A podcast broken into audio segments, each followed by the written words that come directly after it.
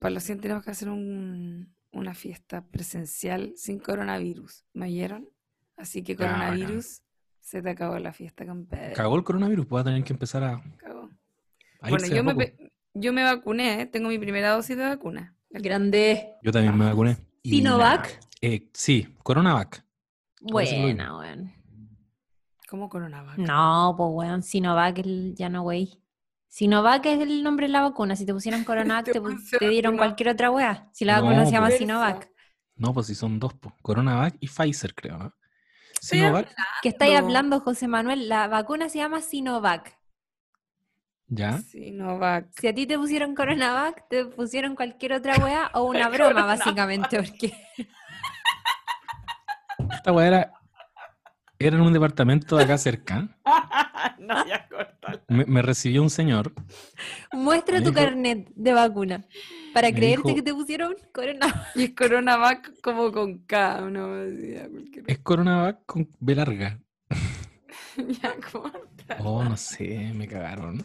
Anda a buscar tu carnet, que yo no voy a poder grabar esto, sin que tú no traes tu carnet. Dice coronavirus, dice. Mi carne. Como que lo inocularon con coronavirus. Voy. Voy a buscarlo.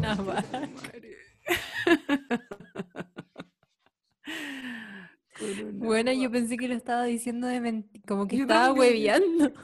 Oye, pero ¿sabéis qué? No es, no es menor, porque me decía el otro día el mito, como, ya que el mito igual se pasa los rollos, entonces como que me dijo, como volví con, después de la vacuna, y me dijo, ¿y viste que tuviera líquido? Y yo, ¿por qué? Me dijo, no, porque se están robando las vacunas. Como que parece que hay gente que la han, como que no la han vacunado y le ponen como una inyección con nada, ¿cachai? ¿Qué, ¿Perdón? Riquísimo. ¿Qué están hablando? Que No, dale, dale, dale. Dale, dale, dale. Coronavac. ¡Concha tu madre! Me vacunaron con coronavirus. Pero si fue, fue acá al lado, en un departamento, un señor. Ah, po. Espérame. Ah, es no lo googlear. mismo, es lo mismo. Ah, ya. una- Dice Ah. Coronavac y sale entre, entre paréntesis. dice Parece que una weá es como un laboratorio. No sé cómo es la weá. Una weá es la vacuna y la otra es el ¡Ay, qué laboratorio. imbécil! Qué Perdona yo. esto. Pero yo nunca había escuchado La risa abunda en la boca de los tontos y abundó en mí. Porque yo me estaba... Es que, weón, de verdad que parecía como chiste. Pero me acabo Pero de dar es- cuenta que tienes toda la razón. Es Coronavac. Coronavac de Sinovac. Sí. Sinovac era lo que yo, querí- que yo creía que era correcto. O sea, que es correcto no sé. también. Hola, guau, qué buena. chistoso igual. Ya, bueno. Iba a ir a reclamar mañana mismo. ¿Qué weá me pusieron? Aquí una señorita me atendió en un en una carpa. Oye, pero la cagó ¿Dónde está esa carpa? Nadie había escuchado ese nombre de, de, de vacuna, José. Oye, yo no me fijé. He estado bien desinformado últimamente. súper serio si ustedes me decían que la weá no era Sinovac, yo les creía. Weón. Estoy pal pico. Te sorprendía. Yo creo que voy a incluir este gag. Obvio. Al final Vamos. o al Hasta la parte en la que hacen su mea culpa. ¿O Sí. solo se van a reír de mí? No, hasta la parte en que yo hago mi mega culpa. Y que digo, la risa abunda en la boca de los tontos y abunda en la mía.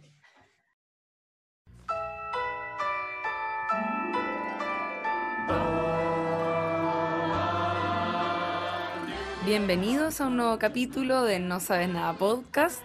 Eh, este es nuestro capítulo número 74 y vamos a hablar sobre una serie que mis compañeros entienden bastante mejor que yo.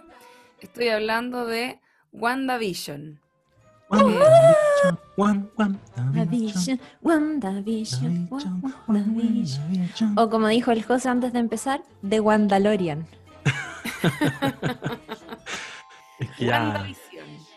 La edad, la hora de Wandalorian. Sí, claramente. estamos en una hora con, de, de altos niveles de Alzheimer's eh, para nosotros que estamos cada vez más tatitas.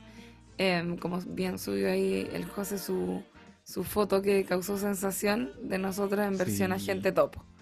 Gran momento, gran momento de redes sociales. Sí. Bienvenidos, bienvenidos sean todos y bienvenidos a mis compañeros. Yo estoy aquí como súper animada presentando porque como en realidad soy la alumna porra, en este momento volví a ser la lula del colegio que no cacha nada de la prueba Esa soy yo.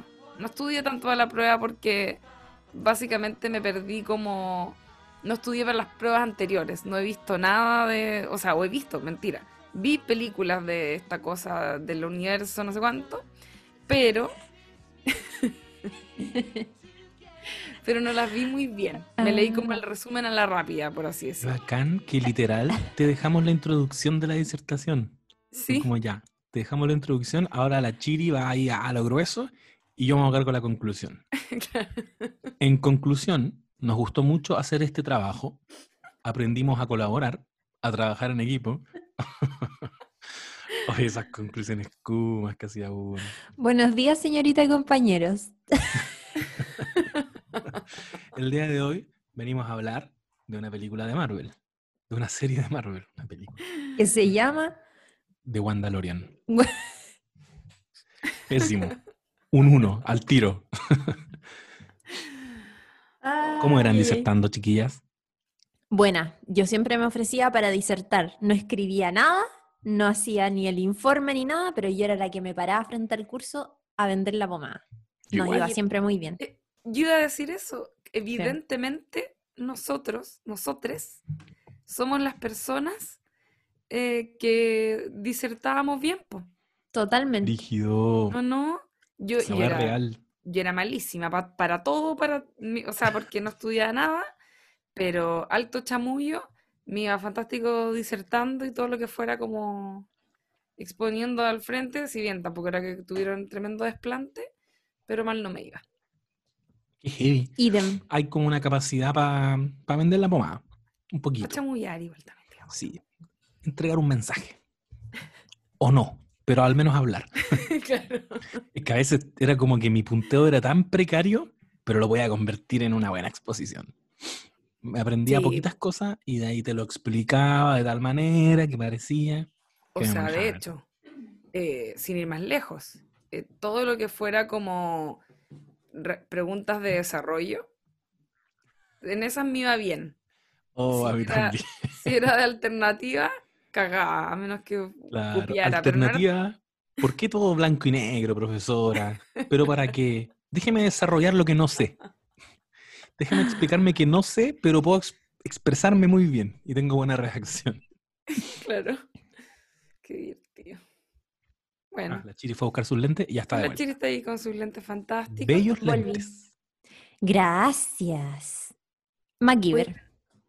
¿Qué tenemos que, que decir antes de la sinopsis eh, de WandaVision? ¿Tienen algún comentario eh, adicional en este comienzo de capítulo? Yo diría que es un capítulo histórico, porque nosotros que hemos creado toda una imagen, un halo de, de cierto carácter para nuestra compañera Lula Almeida, que detesta los superhéroes y todo eso.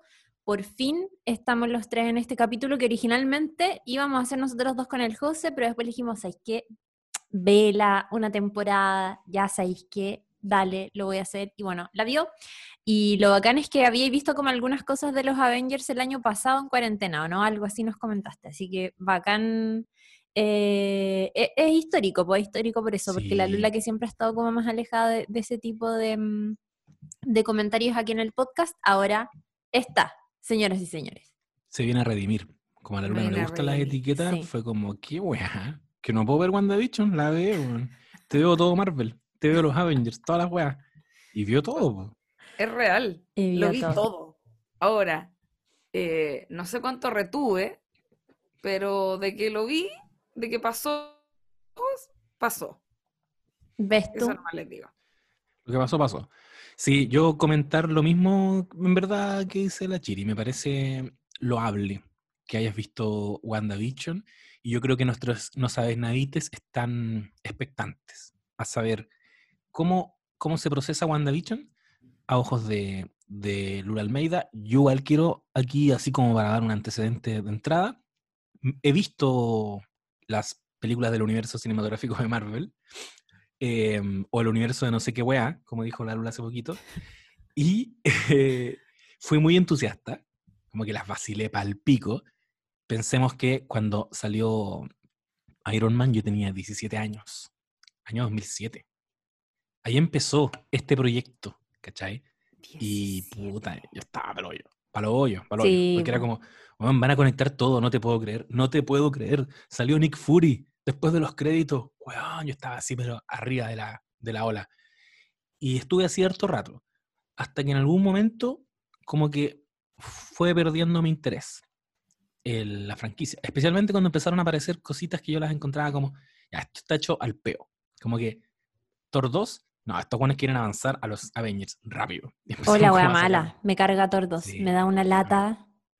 Sí, malita. Y Iron Man también, a decir verdad. Pero hay una que me da hay- particular lata que ya ni recuerdo si es la 2 o la 3. ves, Sí, Que sí, es hay una que es tan mala. fome. O sea, sabes que ya ni siquiera me acuerdo bien. Como. Mm. Sí, en general. Iron Man no me gusta tanto. ¿Y cuál era el Thor que me hicieron ver a mí la otra vez como que era súper bueno? Ah, Thor Ragnarok. Ragnarok. A mí me La que hizo Taika. Waititi. A mí me parece que no me gustó Ragnarok. Uh, Pero me gustó, es que sabes que yo creo que me gustó la weá que nadie ve. O sea, o que nadie disfruta tanto. O sea, Ant-Man. no, No, es loca, Ant-Man. Ah, ya, bacán. Buenísima, sí. Ah, ya, po. porque a mí eso fue lo que, lo que más me gustó fue Ant-Man y Capitana Marvel. Ah, perfecto. Son buenas películas. A mí me mucho gustaron. Eso me Me pasó. gustan mucho. la en- las encontré como buenas películas, ¿cachai? Sí, po. Puta, Te yo no he visto Capitana Marvel, chiquillas. No he visto Capitana Marvel. Pero bueno, vi varias. Y ahora, de hecho, recién vi Civil War. Porque yo, en esa época, de hecho, es la tercera y cuarta fase del universo cinematográfico, donde ya me perdieron. Y ahí hay Mm. hartas que me, que me faltan. De hecho, no he visto Ant-Man 2 o Ant-Man and the And the Wasp. Em, creo que también me falta por ahí alguna de Guardianes de la Galaxia. Y, y así entré a, a WandaVision. Pero igual lo que también le decía a la Chiri antes cuando conversábamos la posibilidad de hacer este episodio es que yo igual quería valorar la serie, lo mismo que nos pasó con The Mandalorian. Sí, Uno igual debería valorarla por una serie por sí, como una serie por sí sola, ¿cachai? Esa claro, es la claro. gracia de, estas, de estos spin-off.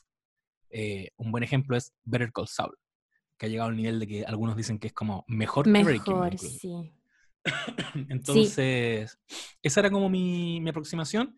Y desde ahí quiero yo hablar de, de WandaVision.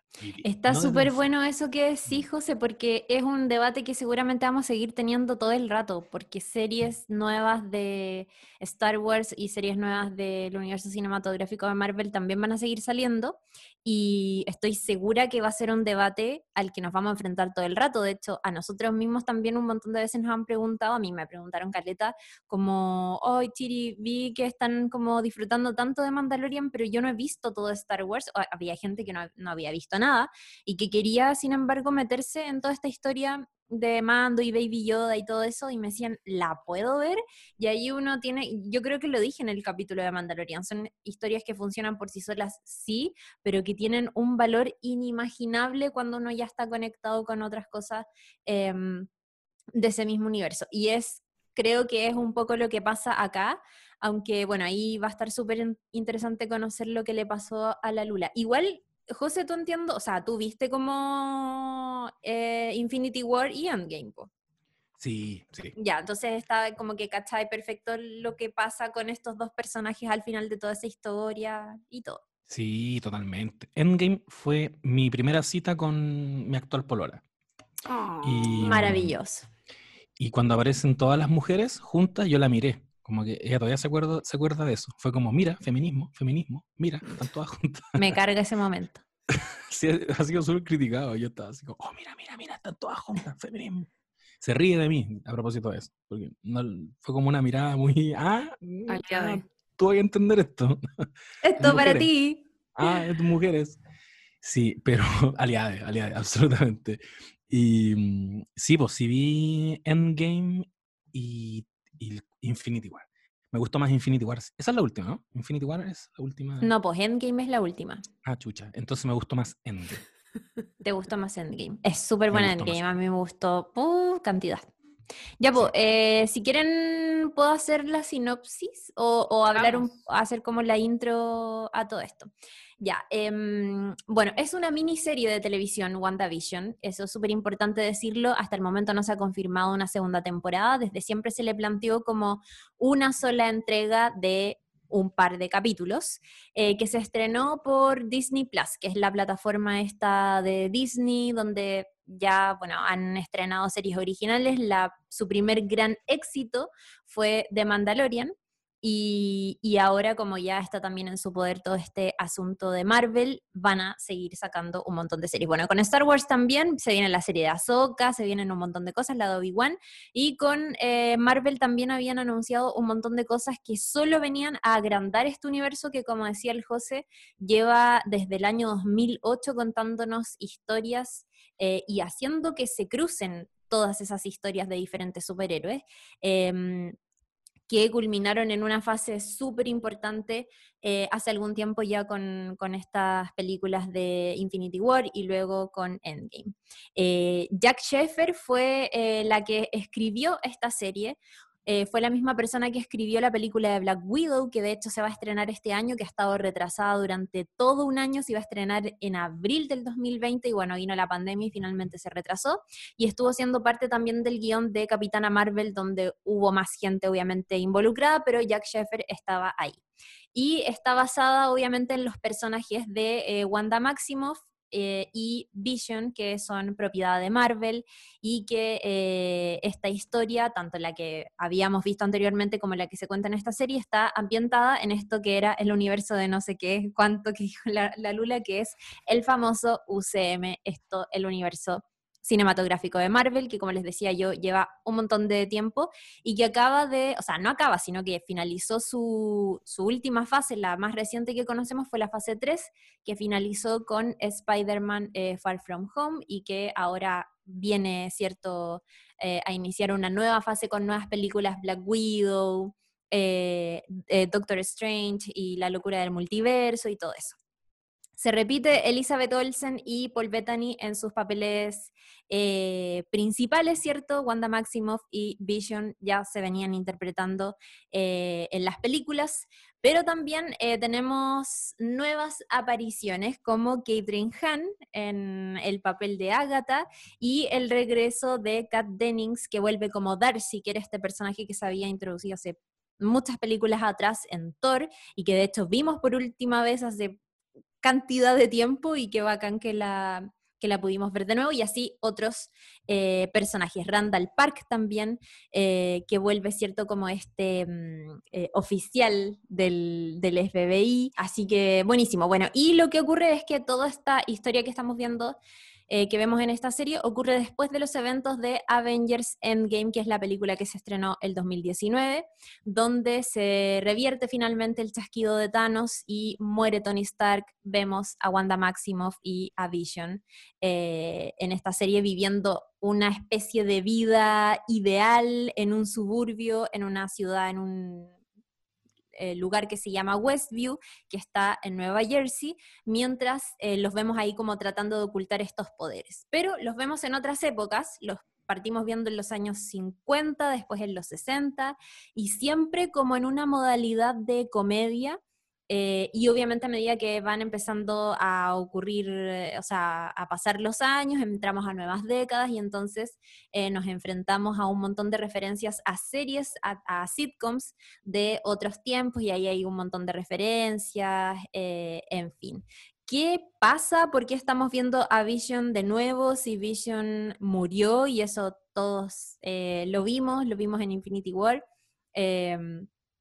Eh, ¿por, qué, ¿Por qué ocurre esto? Bueno, es para mí esta serie nos está contando en el fondo la historia de un trauma, pero sin precedentes, que a mi juicio no logró notarse en medio de todo el embrollo que tuvo Endgame, que fue una cosa así pero brutal. O sea, ocurrieron muchísimas cosas con muchos personajes y yo creo que experimentamos tantas emociones desde lo que le ocurrió a Tony, desde lo que pasó con Capitán América y desde lo que ocurrió, imagínense, con toda esa cantidad de personajes que es súper fácil olvidarse y es lo que me pasó a mí, que esta serie para mí fue como una cachetada en la cara recordándome todo lo que había pasado el personaje de, eh, de Wanda.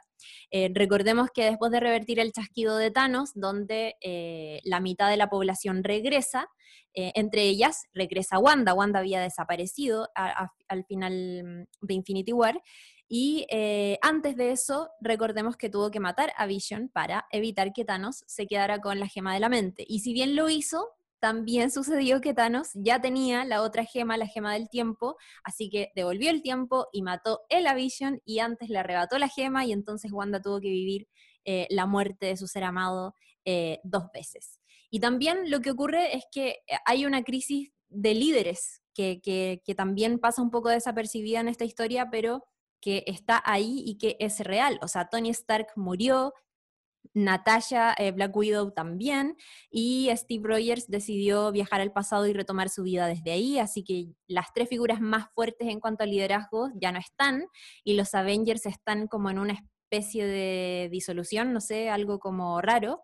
Eh, Wanda fue una de las que precisamente regresó después de ese, de ese chasquido y lo que necesita es darle un cierre a su historia con Vision, que es como terrible.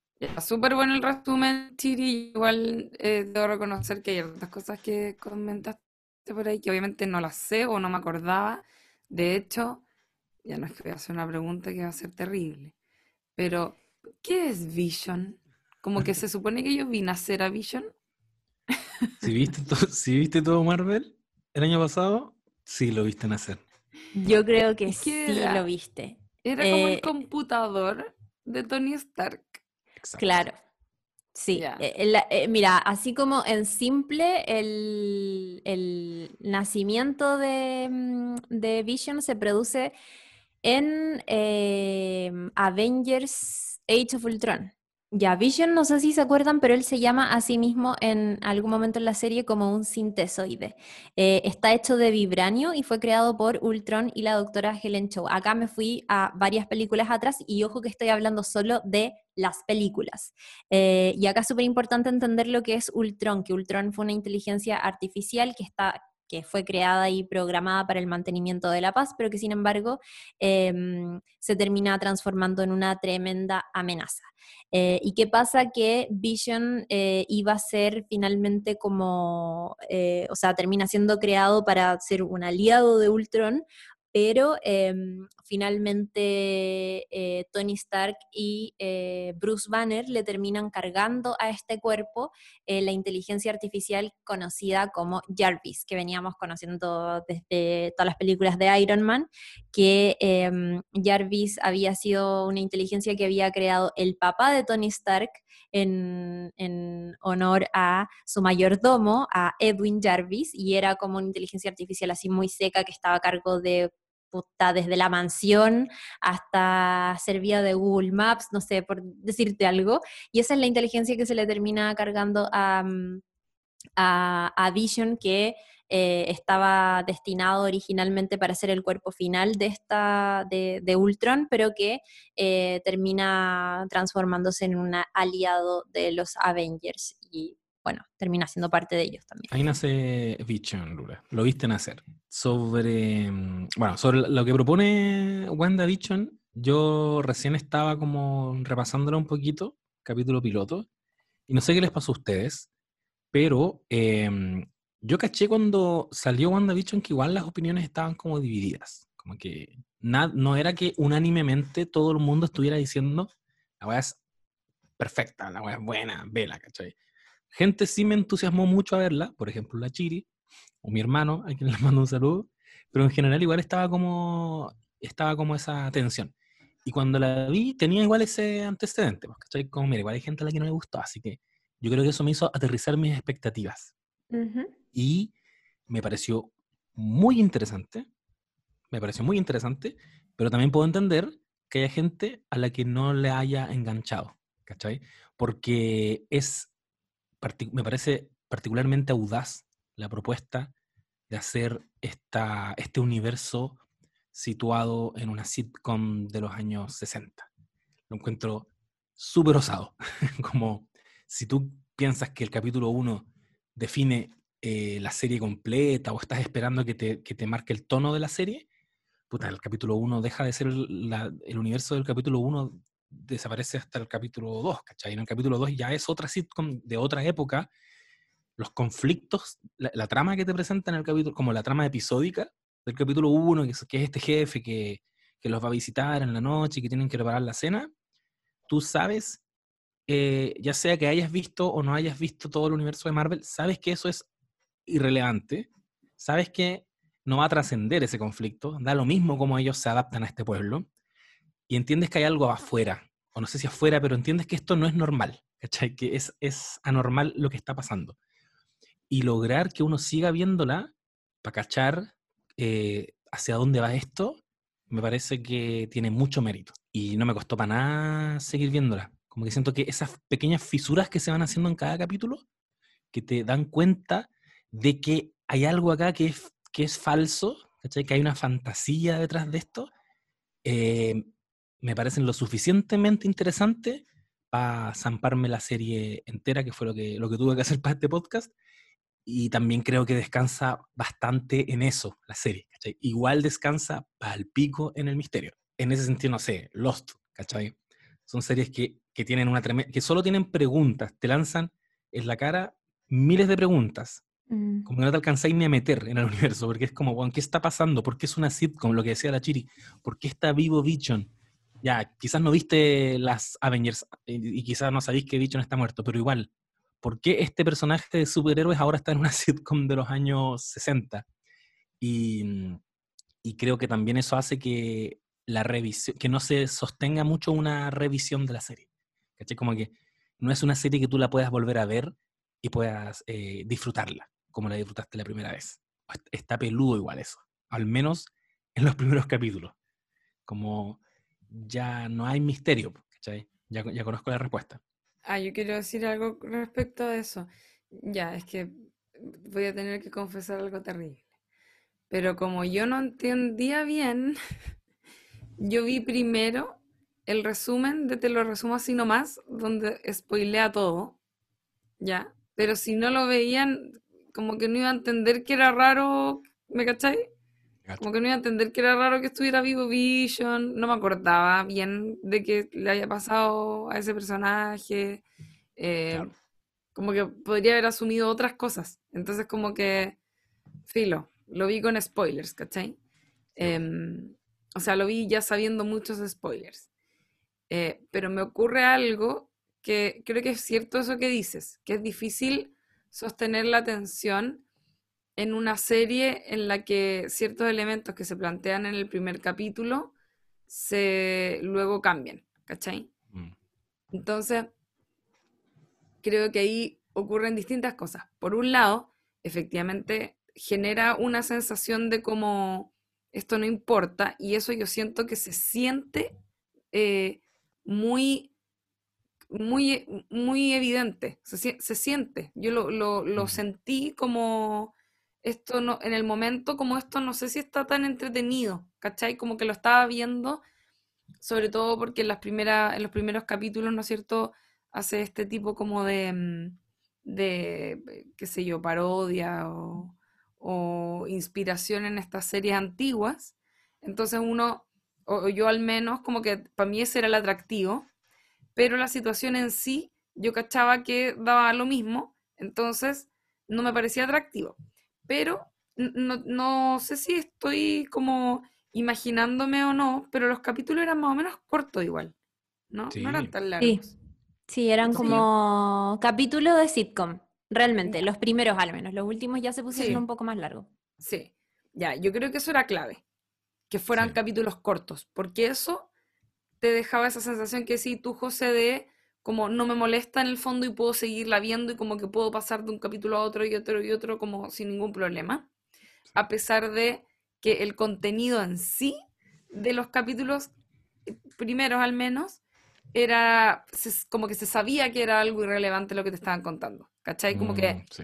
que haya un momento de rareza, igual no te, no te sostiene un capítulo entero. En el caso de Lost, uno estaba súper involucrado con, con Claro. todo lo que estaba sucediendo, ¿cachai? Eh, pero eso, eso es una cosa y creo que como que puede funcionar eh, a la vez, en el fondo. No es como que una cosa anule a otra. Tiene una parte que es como media fómico en la que uno como que ni siquiera pretende enganchar porque sabe que es desechable, por así decirlo. Pero por otro lado, la idea de la serie es tan buena que te lo juro que weón, me saco el sombrero ante Jack Schaefer, ¿se llama? Sí. La persona que la inventó, porque es demasiado buena. Y, y buena, ¿sabes en qué sentido? Que como que me trato de imaginar cómo se lo imaginaron, como cuál es la génesis, porque la palabra WandaVision suena mucho a, a ese tipo de historias como antiguas, como que se trans... No sé si porque quizás había alguna marca, quizás de tele o algo, como que tenía un nombre así. Siento que la palabra WandaVision evoca sitcoms antiguas. Sí. Eso me Sí. pasa. ¿Cachai? Como que Wanda de partida me suena un nombre antiguo. Es que, es Como que Wendy's. yo creo que y- Wanda, había algún personaje que se llamaba Wanda. De más que sí. ¿Cachai? Y, y Vision, sí, pues como la- los albores de la tele. Todo tenía visión. A los Todo canales les tenía vi- pusieron sí, Mega Visión. ¿Cachai? exacto. Chile Visión. Y Es cosas en como cuando también. empezó. Sí, pues. Sí, estoy totalmente de acuerdo. Como Panavisión, po, ¿cachai? Y, Claro. y creo que Wanda, había algún personaje que se llamaba Wanda, estoy casi segura, ¿no? No lo recuerdo bien. En algún momento pensé que era la mamá de, de Samantha en, en La Hechizada, pero no, porque esa es en Dora. Pero, pero había como algún nombre que estoy segura que era ese. Entonces, suena muy bien, ¿cachai? Yo, yo debo reconocer que cuando, antes de que habláramos de la posibilidad de hacer esto, yo no cachaba que WandaVision era el- como la mezcla de los nombres de estos personajes, siquiera, ¿cachai? No me Mm. acordaba de eso. Eh, entonces solo era como una palabra, y claro, después caché que eran los nombres y hace mucho sentido y suena muy bien, y evoca, como decía entonces, este como imaginario de estas series antiguas. Y que por cada capítulo fueran inspirándose en sitcoms eh, del pasado hasta llegar a algunas de ahora, ¿no es cierto? La última creo que era Modern Family. Lo encontré una pega demasiado entretenida de ver, como que yo sin siquiera saber bien de los personajes ni como ser fan del universo Marvel o lo que fuera, era demasiado entretenido eh, ver cómo hacían esto y sobre todo que partieran con una serie antigua en blanco y negro. Creo que eso también le daba el manso toque y cómo iba evolucionando este imaginario de la casa clase media gringa que uno ha visto en la tele toda la vida, ¿cachai? Sí. Para mí, que yo, yo literalmente veía la hechizada, ¿cachai? Yo me vi esas weas antiguas. Entonces, como que es- te- tengo una, una noción de como la evolución también de las series gringas, ¿cachai? Y, y eso un lo podcast sobre la mucho. Vía Genio también. Perdón. Sí, po. Oye, Sí. Que mm, quería comentar que sí, que, que es como que te narra en tres niveles la, la serie. Uno podría decir que está primero el duelo, que hay un post maravilloso que hizo la Chiri al respecto. Eh, o sea, esta es una historia 100% emocional y psicológica, al nivel que no te implicas con, con lo que pasa en estas sitcoms. Como decía la Lula, se vuelve irrelevante. Eh, ni siquiera es que podría haber sido como, weón, estoy súper metido estoy tan metido con lo que le pasa a esta pareja de. eh, a, estos, a, esta- a este matrimonio que trata de ocultar sus poderes en este pueblo, que se me olvidó que ellos son One Division y es como, no, no me pasó esa wea, ¿cachai? Es como ya, bla, bla, perfecto, su, su historia. Está eso. Es- De hecho, hasta uno podría decir que son cuatro niveles, porque está la historia del duelo, está esa trama horizontal de lo que está ocurriendo en la sitcom y es un matrimonio y que, ella queda embarazada y después tiene hijos, pero eso es increíblemente irrelevante, como, como habíamos dicho. Está este universo Marvel también, que yo igual lo, separo, que es como, oh, apareció eh, este personaje que conozco, apareció este otro personaje, igual me está ampliando, igual se está haciendo cargo de todo lo que viene de antes.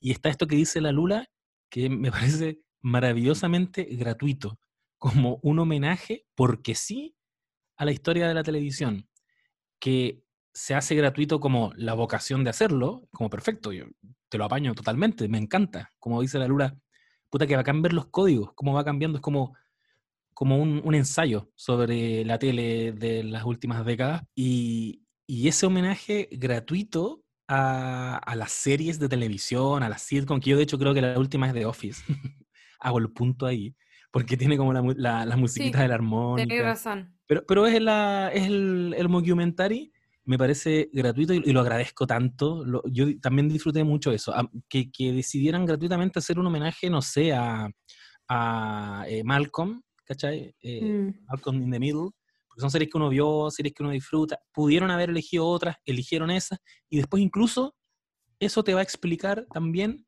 eh, la historia de origen de Wanda. Que esto viene de que ella siempre evadió, o, las series de televisión, las sitcom televisivas siempre la llevaron a un lugar de felicidad, a un lugar de confort. Te hace mucho sentido.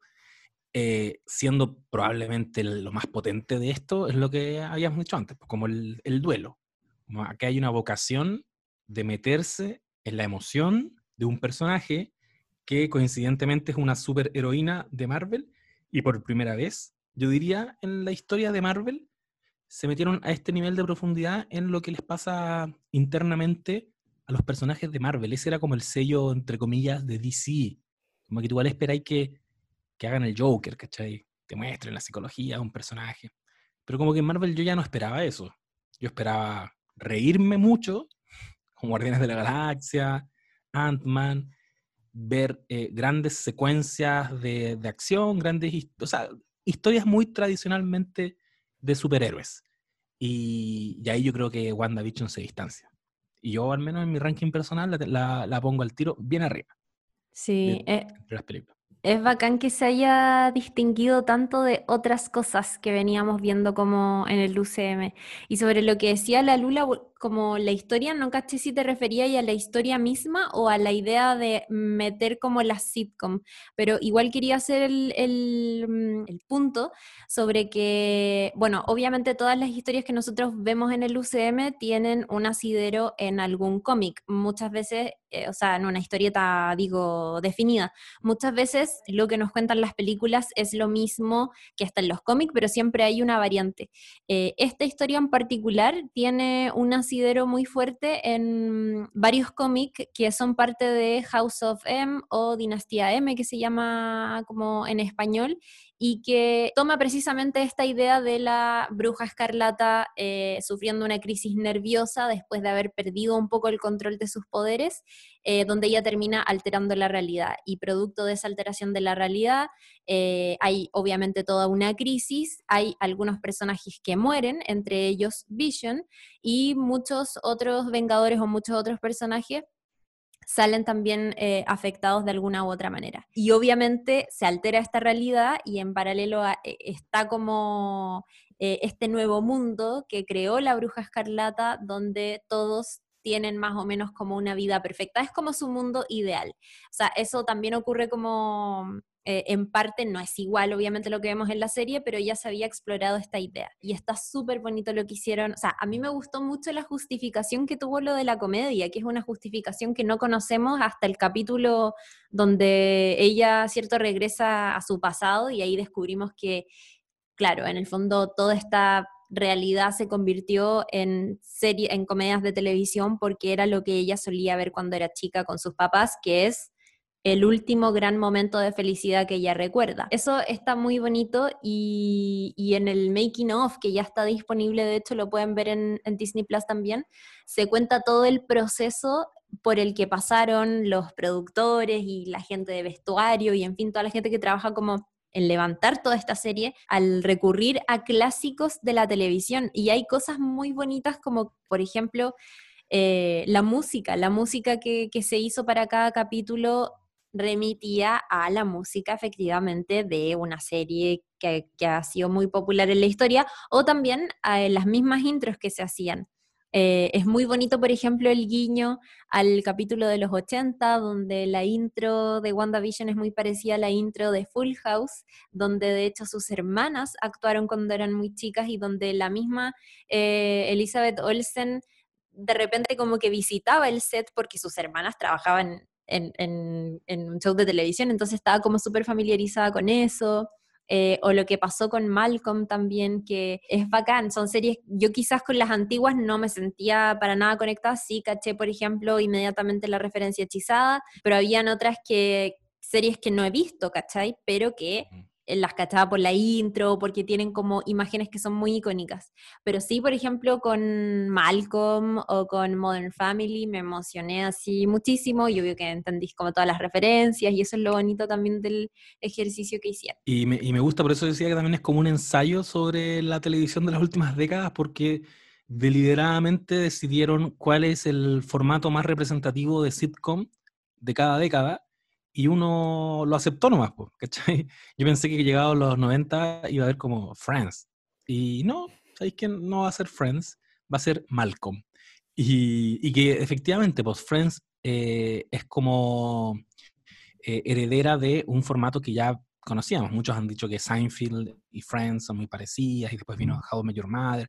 Claro, igual uno la puede meter como en un saco de series de televisión, pero algo que hace Malcolm es romper la cuarta pared y, tenéis al protagonista hablándole todo el rato a la cámara, y seguramente quisieron agarrarse de eso y es como, mira, esto es distinto. Y en los 2000, evidentemente, la revolución que hubo en la sitcom fue el mockumentary, que parte con The Office, em, pero después, puta, toman muy bien la posta Parks and Recreation, Modern Family, em, tantas otras. Y, también disfruté mucho todos esos guiños a, toda esa serie de televisión. Estaba esperando que apareciera el de Friends y fue como, oh, mira. No, pero, pero ahí hay algo como estratégico. Quería comentar un par de cosas. Yo creo que mm, eh, por un lado, lo que decía la Chiri, como a, qué me refería con que encontraba buena la historia, encuentro que está bueno el, o sea, primero está muy bueno ese planteamiento de que ella a, partir de su duelo cree o, genere este mundo que la lleva a un lugar en el que fue feliz, ¿ya? Yo creo que, y, un clásico igual, pero todas las personas que en algún momento quizás no lo pasamos tan bien en la infancia, tendimos en su momento, o tendíamos, a eh, como escapar a, distintos lugares para sentirnos bien, que puede ser la imaginación, ¿verdad? Fantasear mucho, eh, ver mucha ficción, ¿no es cierto? Mucha tele, o leer harto, ¿verdad? Esos son como los lugares a los que uno escapa por lo general. Eh, entonces como que está bien hecho también ahí como desde la psicología encuentro que está bonito el ejercicio. Pero por otro lado, es una muy buena idea hacer eso de las, de las series, ¿cachai? Eh, y lo que sí eh, yo, pienso en relación al tipo de sitcoms, por ejemplo, que eligieron, no son al azar. Ellos eligieron las más famosas de cada época, o las, las que fueron allá más famosas de cada época. La hechizada no era... Acá fue más famosa, yo creo, mm, Mi Bella Genio, pero mi, mi Bella Genio era como la versión pirateada de La Hechizada. ¿Cachai? La Hechizada era la que era realmente buena allá y que le fue bien eh, en su momento allá.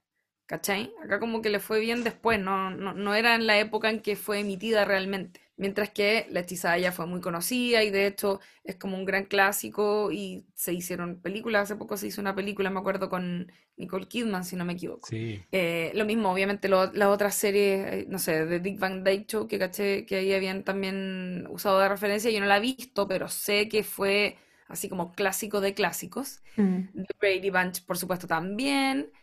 Pero en el caso de las últimas, de los últimos capítulos, yo creo que ocuparon series que tenían eh, más a mano o, más frescas la generación que ve estas películas Marvel, mm. que es una generación que yo me atrevería a decir que es más joven igual, ¿cachai? Como que yo me imagino que la gente que ve WandaVision en su mayoría, o, más o menos para dónde está pensado en cuanto a público, no es un público eh, que a lo mejor veía Friends, como que Friends era una serie que era muy para un público que en los mediados de los 90 estaba en los 20, ponte tú. Yo no sé si ese es el público de WandaVision, pero sí es gente de, no sé, nuestra generación que vio Malcolm in the Middle cuando éramos chiquititos, ¿cachai? Y que todavía sigue viendo Modern Family porque siguen dando los capítulos. Entonces yo creo que ahí hubo algo muy estratégico de parte de, de la producción. Por otro lado, yo creo que lo que mencionabais de, mm, de esto de cómo, y, que comenté yo también, ¿no es cierto?, de cómo era un poco difícil verse cautivado por la historia cuando sabéis que es algo que va a ser más o menos desechable. En la historia, digo, de capítulo a capítulo, eh, teniendo en cuenta que eh, a medida que iban avanzando los capítulos, íbamos cambiando de escenario igual habían ciertos elementos que ayudaban a mantener esa continuidad y que por lo, por lo tanto nos mantenían atados a la historia, que es, por mm. ejemplo, eh, la casa, ¿no es cierto? La casa se iba transformando, pero era la misma casa. En el caso de la vecina, ¿no es cierto? Que después termina siendo muy importante, también son los mismos personajes que habitaban el pueblo, son todo el rato los mismos, que van cambiando, entonces eso también se transforma en un atractivo, porque es como, oh, mira, mira el, el cartero, no sé qué personaje era que también salía harto, que es como, ahora está haciendo la pega de manera distinta, ¿cachai? O aparece vestido distinto con otro utensilio, otra herramienta, no sé. Los amigos lo mismo, del, de Vision, ¿cachai? Eh, y por supuesto la, vecina que aparece ahí todo el rato y que después se revela como un, personaje mucho más importante de lo que hubiésemos sospechado. Eh, entonces yo siento que hacen, hacen también uso de ese tipo de herramientas para mantenernos con una atención física, o sea, física, atención fija a partir de, estos cambios que, que ocurren todo el rato. Y por otro lado quería decir que estoy muy de acuerdo con lo que dice la Chiri de cómo a medida que van cambiando los capítulos, todo el trabajo que se hace con la música y producción y vestuario y arte y todo, está maravilloso porque además nos lleva mucho a esas épocas. Eh, a mí algo que me llamó mucho la atención eh, fue el trabajo actoral que hizo Elizabeth Olsen, porque ella en cada episodio en el que se emula a otra o se hace, ¿no es cierto?, como una referencia a alguna serie, actúa de acuerdo a cómo actuaba el personaje al que ella como que está representando un poco en el capítulo. ¿Cachai? Onda, de hecho, en el de Modern Family, la loca actúa igual a la. No sé cómo se llama la esposa Phil Dunphy. Claire. Claire a Claire actúa igual, como que hace los mismos gestos físicamente, ¿cachai? Obviamente el guion también ayuda mucho a eso porque está hecho de la misma forma, está toda, todo el equipo de producción, me lo imagino como teniendo que estudiarse un poquitito estas sitcoms para poder hacerlo de la forma más precisa posible. Y en el caso de ella, que la vemos como actriz pasar por todos estos distintos como registros, por así decirlo, actorales, la encontré muy seca. Me gustó mucho la pega que hizo en ese sentido. Real. Mm. Me, da, una sensación, me pasó con The Mandalorian, me pasó ahora con Wandalorian también, que eh, Disney en televisión como que se relajó por un lado, como que le quitaron... Totalmente. Eh, solemnidad a la weá. Eh, con, con The Mandalorian se me hace muy evidente. Es como, ya tranqui, si tampoco hay que ser tan cuidadosos con la... Es como, como que yo creo que la última trilogía de Star Wars pecó de eh, hacerlo todo demasiado bien, dejar muy bien, muy satisfechos a todos los fans y terminaron haciendo una wea que a mi modo de ver, lo pueden escuchar más desarrollado en el podcast de, de Mandalorian, fue casi puro fanservice. Y acá en, en WandaVision me pasó lo mismo, como capítulo corto, como decía la Lula, eh, una sensación desde el capítulo 1 de, mira, no estamos haciendo una serie HBO, ¿cachai? Si pensaba y eso, puta, no es nuestra culpa, nadie te dijo eso.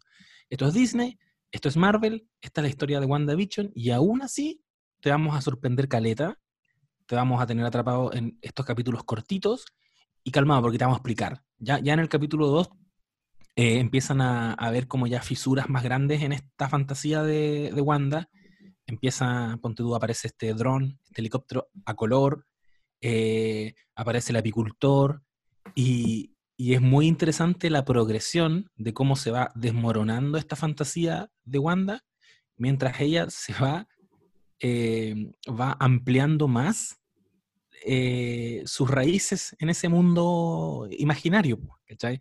Primero era ella y Vision, o sea, era, puta, estoy casada con un buen que no existe, que ya falleció, filo. Puedo lidiar con eso. Pero después queda embarazada.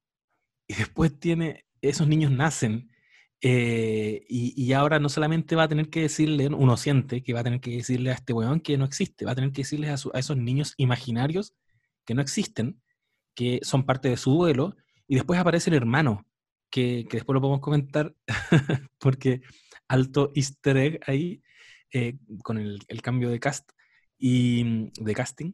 Y, me gusta cómo esa progresión se va dando. Se le va desmoronando su mundo y al mismo tiempo ella, que debería ir como cerrando, eh, solucionando sus problemas emocionales, por el contrario, se va aferrando cada vez más a esto que inventó. Al nivel que ya hay un episodio en que, en que los manda todo a la mierda y expande eh, Westview, que me encantó esa weá, cuando este domo que ella había creado se expande y se empiezan a escapar los que están afuera. Y es como, oh, concha tu madre, te va a atrapar, te va a atrapar. Y lo que va atrapando lo va pasando a la época, eh, al, al, al, contexto en el que está situado el universo imaginario de Wanda. Para mí también había un gran atractivo en eso, como en saber cómo el mundo exterior, en qué se iba a traducir cuando ingresara al mundo de Wanda. Como el buen que anda con un traje antirradiación y es un apicultor, lo encuentro muy tierno. O la, o la, la base de, de, los milicos pasan a ser carpas de circo. Como que eso al menos también me pareció como un, un atributo en, en, algunos momentos del, del, de la temporada. Sobre las series, eso que, que, decía el José, como que uno estaba esperando, ya, ya, llegó un punto en que uno esperaba que apareciera una u otra serie a medida que se iban acercando más como a nuestra época, pero igual las series ahí estuvieron súper bien elegidas porque todas eran series familiares, como eh, Friends probablemente jamás hubiese entrado porque era una serie de amigos y lo que ella estaba viviendo, montando dentro de esta realidad era como la historia de su familia en el fondo. Entonces por eso vemos eh, The Brady Bunch, eh, Malcolm, eh, Modern Family, en fin, que, que, era, que, por cierto eran todas series familiares de familias que vivían en suburbios, como en lugares así como súper determinados. Y por eso también eh, calza perfecto lo de mm, hechizada, porque hechizada es, era cuando no tenían hijos, era ella y Vision nomás. Entonces, como que por eso... Eh, sí Ah, y lo otro que quería decir es que no es casualidad que hayan elegido a Matt Chapman, que lo comentábamos ahí con el José justo antes de este capítulo, eh, para dirigir los episodios de WandaVision, porque Matt Chapman es una persona que conoce demasiado de televisión. Y ojo que no conoce tanto, o sea, me imagino que obviamente sí, pero no es una persona que particularmente haya trabajado en sitcoms dirigiendo, pero que sí ha hecho los más diversos episodios de las más diversas series. Onda, Ahora en el último tiempo, en el último tiempo digo, ha dirigido The Great, ha dirigido Succession, The Voice, o sea, solo piensen como en el salto Successions The Voice y que les explote la cabeza porque, loco, 2017 Game of Thrones, The Good Wife, eh, Fargo, un montón de cosas, Mad Men, mm. hasta capítulos de House. Entonces es un buen que se ha movido todo el tiempo como por un montón de estilos y que si bien no está tan ligado como a la comedia como director, sí em, lleva muchísimo tiempo eh, metido eh, como en esta lógica de dirigir series. De hecho, bueno, eh, New Girl también es como otra de las series que, que, ha dirigido. Wits, no sé, en fin, es como una persona que, que lleva demasiado tiempo metido en toda, esta, en toda esta industria. Y de hecho el mismo en el making of comenta que es particularmente fan de las sitcoms y, de la sitcom de todas las épocas. O sea, para él fue eh, como un sueño hacerse cargo de dos cosas que le gustaban mucho. Es como, bueno, ¿por qué ocurrió que juntaron las sitcoms que tanto amo con los superhéroes que tanto amo? ¿Cachai? Como en qué universo podía pasar esta weá. Mm. Estaba muy feliz cuando le dieron el cuando le dieron el cargo de director de los capítulos, porque ya dijimos que la showrunner es otra. Y, y en general también, eh, y creo que para hacia acá apuntaba antes cuando dije que hay una sensación de entusiasmo detrás de estas series, tanto de Mandalorian como de, de WandaVision. Como, bueno, es gente que está disfrutando mucho esta guay que está haciendo, es gente que es fanática real, que eso les permite eh, aproximarse con, puta, podríamos decir con cierto respeto por, por, el, por el canon, pero sin caer en el fanservice, como, bueno, es muy creativos, pero al mismo tiempo que les gusta mucho el género en el que se están metiendo. Y también creo que por lo mismo que están haciendo Disney en su plataforma, que es donde está de hecho la serie, está haciendo estos making of. Le comentaba antes a la Chiri que me da la sensación, porque cada vez que termino de ver un making of, me pasó con Gallery de The Mandalorian y ahora me pasó también con el making of de WandaVision, me muestran que hubo un cuidado, un esfuerzo, en algunos casos incluso innecesario, para dar vida a estas series, eh, pero también te hablan de un cariño especial. Yo creo que Disney quiere que esa weá se sepa. Por eso que están haciendo estos, estos making. Por, darte un ejemplo, bueno, todo lo que ha mencionado la Chiri, pero también eh, les pidieron a los que están detrás de cámaras, a camarógrafos, a productores, que se vistieran de época también para la grabación de los capítulos. Totalmente innecesario. La sitcom la grabaron también como, como con público real, con risas reales eh, y, y con algunos planos de planos secuencias súper largos, como grandes coreografías, como se grababa cada una de acuerdo al año en que corresponde la, la sitcom, no Mm. utilizaron efectos especiales, utilizaron en- al principio, utilizaban solo efectos visuales, como la sitcom de los 60, la hicieron como habrían hecho, la eh, o en los 70, como habrían hecho la hechizada, ponte tú, Hacer volar ¿Cachai? los Entonces- platos, todo eso Claro. eran como ¿Sabéis hilos qué? reales. con hilos. Eso estaba muy bueno porque daba la impresión de estar viendo realmente un capítulo de la hechizada, yo sentía. Sí. Como así, así era la magia en la hechizada, ¿cachai? Como se veía de la misma forma, qué bonito que lo hayan hecho así. Sí, Sí. es bacán. Y, y esto que decía el José de como de mostrar cuánto todos los que trabajan en estos proyectos aman lo que están haciendo, está dado incluso por los actores, como salían los testimonios, por ejemplo, de Teyona Parris, que es la actriz que interpreta a Mónica Rambeau, que ella contaba onda, todo lo que le había pasado desde que fue a hacer el casting hasta que la llamaron y lo emocionada que estaba por interpretar un personaje y como especulando, ¿para qué me querrán a mí? Porque justo le hicieron leer, no me acuerdo qué era, pero una parte donde lógicamente no se entendía para qué personaje tú estabas ahí eh, siendo casteado. eh, y ahí con su agente empezaron como a especular y qué sé yo, y de repente fue como, ¡ay, si me están casteando para Mónica Rambeau, no puedo creerlo! Como, eh, qué, qué emoción, ¿cachai? Eh, y eso se nota, se nota caleta también eh, la actriz eh, Debra Joe Rapp, que es la, la que sale como en el primer capítulo, que es la señora del jefe, que es la, la clásica actriz de, Sí. de That 72, eh, ella también decía como loco, básicamente tuve que aceptar el papel porque si no mi nieto me iba como a cancelar. Es como que todos quieren estar ahí y Disney quiere mostrarte que todos quieren estar ahí. Sí, totalmente. No sé si soy muy cínico al plantearlo así, pero yo creo que hay una estrategia de generar un buen lugar de trabajo y graba toda la weá, porque la gente acá lo está pasando la raja, las weas las estamos haciendo con, como artesanía, y en The Mandalorian era lo mismo.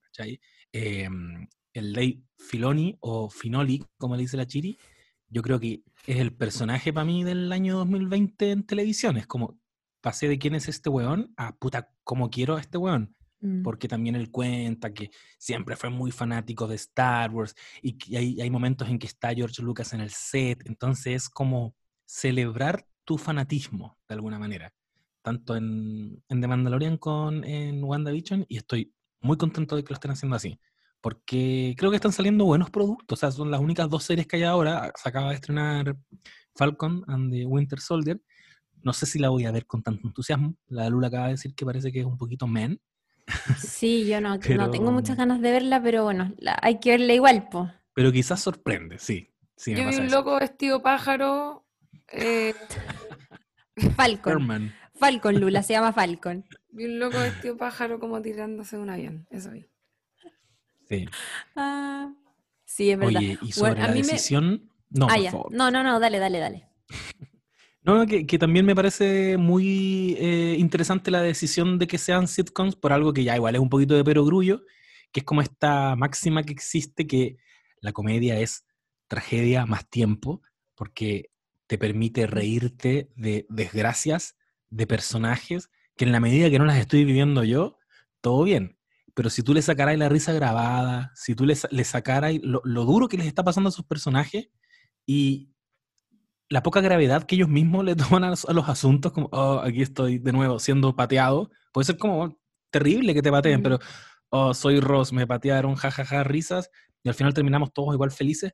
Ese bálsamo que, que te produce es, es lo que igual quiere revisar esta serie al meterse en el mundo de las sitcoms, y por eso se vuelve también incluso un poquito como creepy, eh, cuando se quiebra el código comedia. Por ejemplo, en el capítulo 1, les empiezan a hacer muchas preguntas a, a lo- al matrimonio. El jefe les empieza a preguntar, ¿y ustedes desde cuándo están juntos? Obvio que no lo saben, porque esta fantasía es como, un- es como un sueño. Entonces han cachado que uno siempre en los sueños llega a los lugares, no sabéis cómo.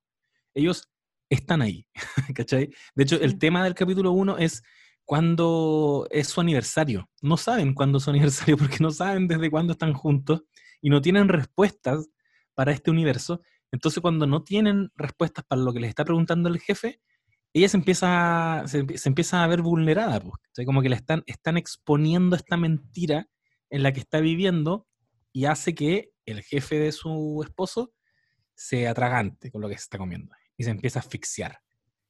Y la señora de él, que no recuerdo el nombre de la actriz, tú lo mencionaste, Chiri, por lo demás también sale La mamá de Eric Foreman.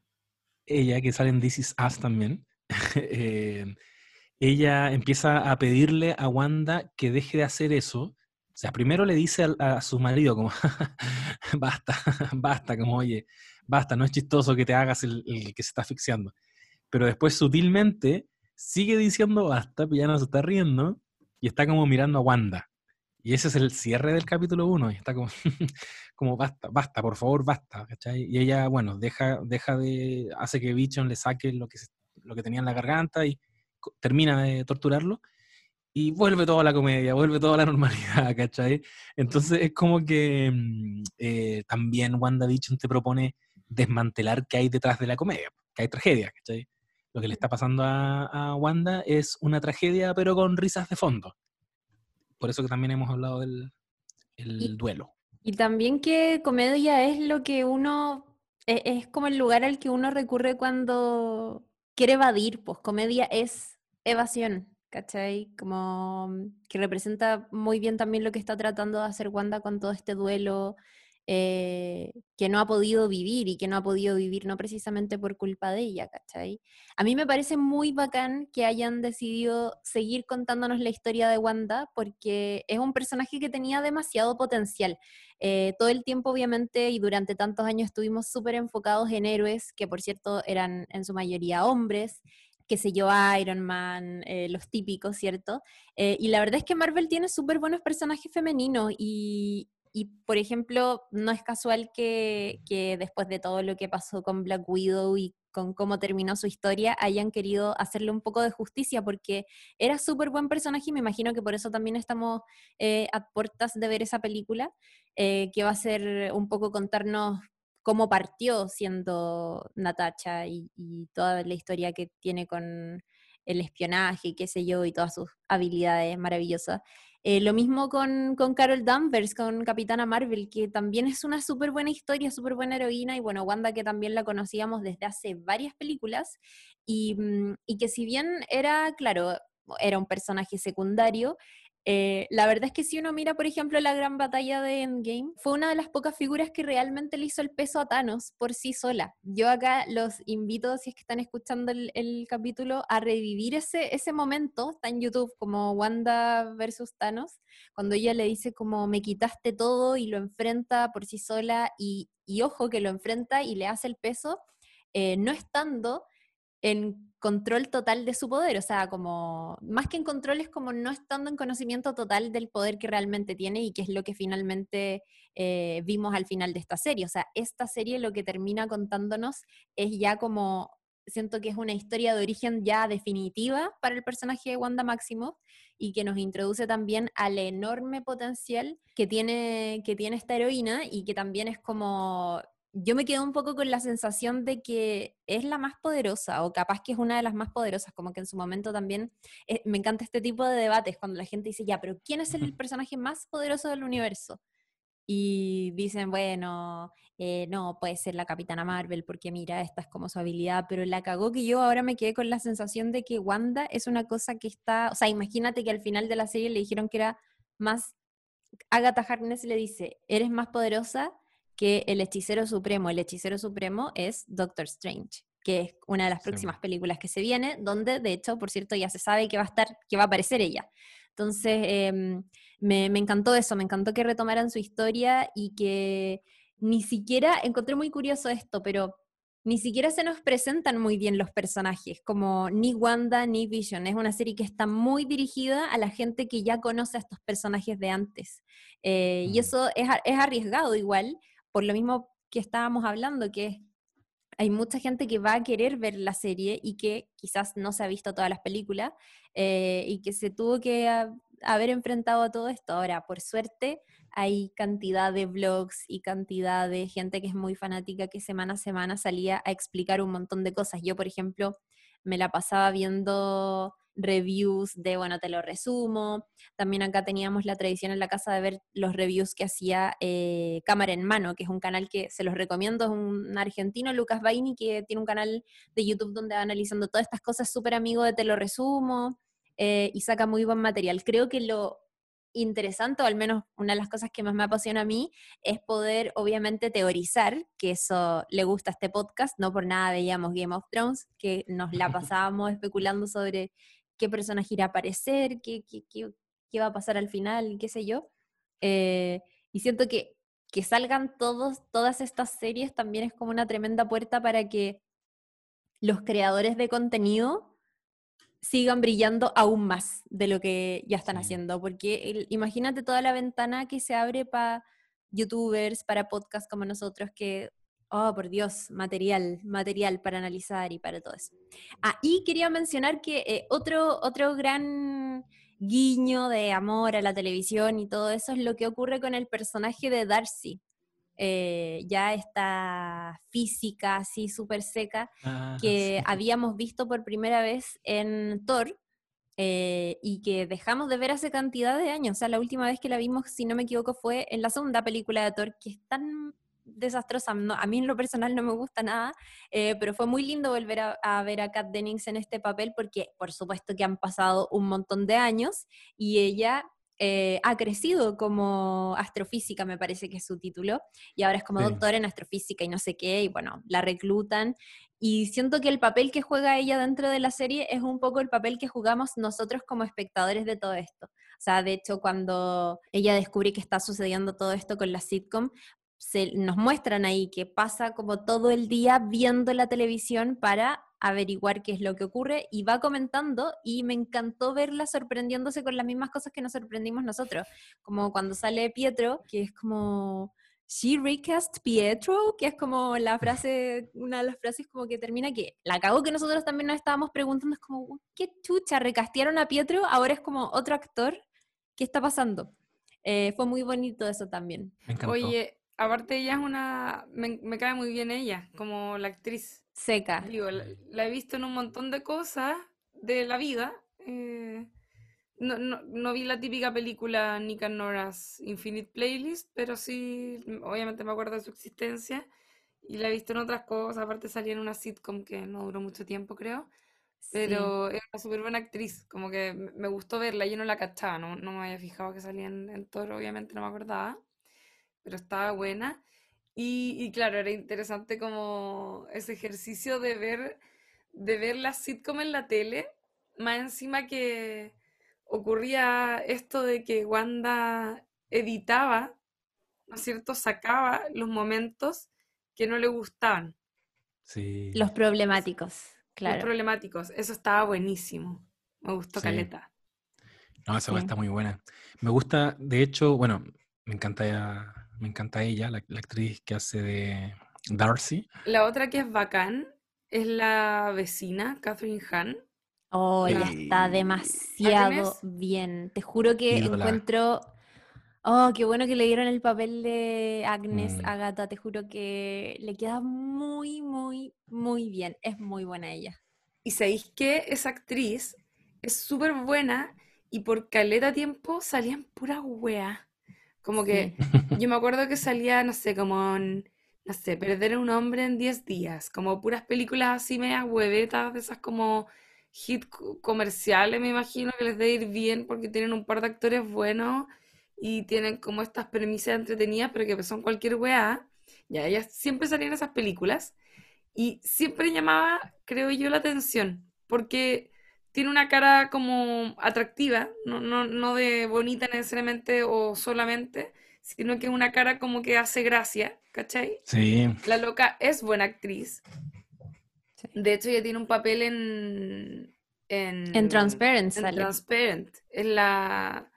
eh, termina siendo como pareja, filo, de- como del hijo de la familia. eh, y que es un súper buen papel. Y de hecho, a mí me sorprendió mucho cuando la vi ahí. Porque era como, oh, esta buena que siempre la he visto en muchas películas y siempre se me había quedado muy grabada su cara.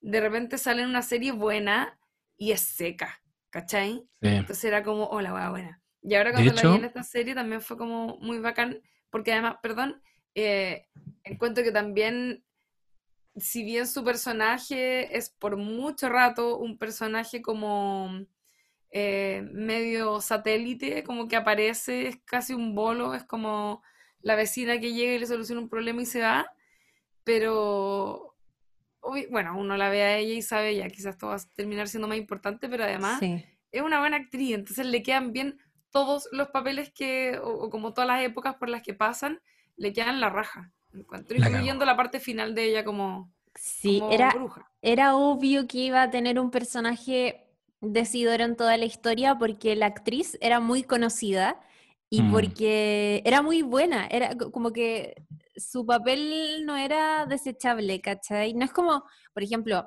imagínate con todos los conocidos que eran los, los actores eh, que interpretan, ¿cierto?, al jefe y a la esposa que van a la cena y todo eso, actores súper conocidos. em, pero uno igual sabía que era como, ah, ya, no creo que sean personajes recurrentes, pero con ella no era la misma sensación, era como, la cagó que a medida que iban avanzando los capítulos, solo crecía y era obvio que, que iba a ser, bueno, ahí obviamente muchos fanáticos especulaban, no, es Agatha Harkness, seguro, eh, y bueno, le achuntaron, Internet le achuntó. Yo, yo quería eh, recomendarles, si a los no saben nadites les gusta tanto como a nosotros esa actriz, ella desde, el- desde el 2019 protagoniza una serie de HBO, po, Miss Fletcher, y es Ah, buenísima. ¿y de El otro día terminamos acá la, la primera temporada. Una mujer divorciada que deja a su hijo en la universidad, queda sola por lo tanto en su casa y comienza como a explorar nuevamente su vida sexual, afectiva, se abre a nuevas posibilidades. Puta, en otra faceta incluso más sexy de lo que ya la he visto antes. Porque empieza a jugar como el rol de MILF, ¿cachai? Y está súper buena. Súper chistosa. Es, es de un libro de Tom Perrotta, que es el mismo que escribió el libro en el que se basa The Leftovers, Oh, que, que una serie que aquí queremos mucho.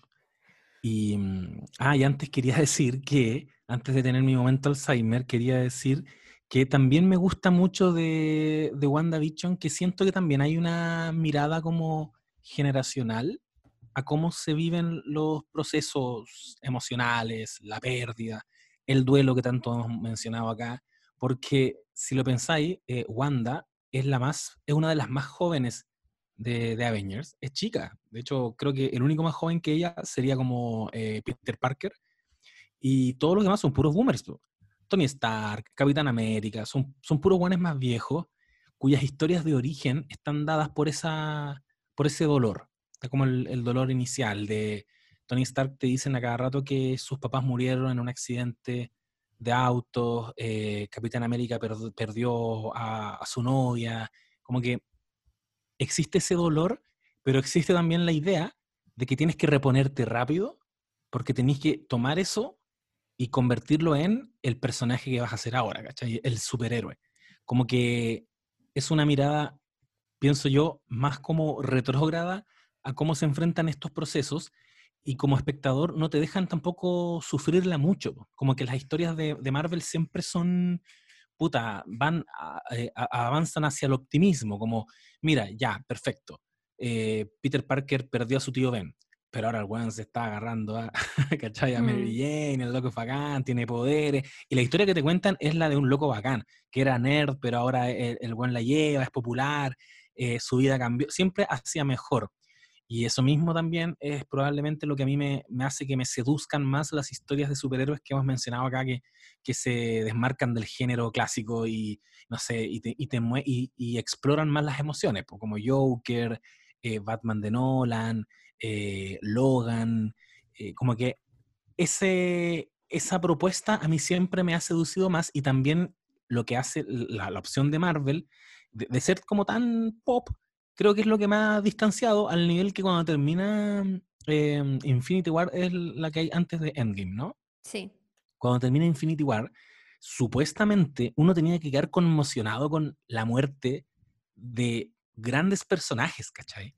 Y, y se jugó mucho eso en redes sociales, con la idea de, de mostrar los rostros de ellos en blanco y negro, como, bueno, se fueron. Y yo obviamente terminé esa película con la sensación de que evidentemente no murieron y no alcanzo a sufrir un duelo con esos personajes, yo como espectador. No me alcanzo a enfrentar a, puta, lo que, a lo que nos exponía Game of Thrones, porque siempre lo hemos dicho acá, esa tensión de que, loco, la muerte los ronda a todos. Yo estoy muy encariñado con este personaje, pero perfectamente en dos capítulos más me lo pueden matar. Como que. Marvel nunca te ha generado esa sensación, y de hecho, película siguiente, obvio, todos volvieron. Y por eso apunto a, a una mirada como de recambio, como que Wanda es, es millennial como nosotros, por lo tanto, eh, tiene, eh, pesan sobre sus hombros otras cosas. Una generación que aparentemente se terapea más que la, generación anterior y se permite vivir eh, todas las etapas del duelo, ¿cachai? Y, y- y padecerlas. Y la serie te enfrenta a esa weá, ¿cachai? Como que esta ni siquiera es como la historia de origen de Wanda, porque la, la historia de origen viene de antes, de cuando experimentaron con ella y, y etcétera, quedó con poderes. Esto es posterior, po, ¿cachai? Esto es el sufrimiento de un personaje que perdió a seres queridos, perdió a su hermano, Sí. perdió a, Sí, su, no- a su novio dos veces, ¿cachai? El, como que esa weá me, me, me parece súper interesante, que es solo eso, es la historia de un personaje sufriendo. Em, y cómo trata de salir y de, de pasar por todo, descender al infierno, pasar por la depresión, enfrentar sus fantasmas, y después, creo que la última etapa del duelo que tú muy bien pusiste en el posteo era como la, la aceptación, que es ya dejar ir a Bichon y dejar ir a, su, a sus hijos. Eh, y por ahí al menos yo encuentro que siento yo que está lo más destacable, entre las cosas más destacables de esta serie, que se metió en una emoción que el género de superhéroes siempre evade porque es un género para divertirse, ¿cachai? No es para conmoverse tanto. Heavy sí. eso. No, perdón, dale nomás. Dale, dale, dale. No, heavy eso igual, iba a decir, porque efectivamente yo igual tengo un poco esa impresión. O sea, de hecho a mí me pasa que es como mm, con este tipo de historias.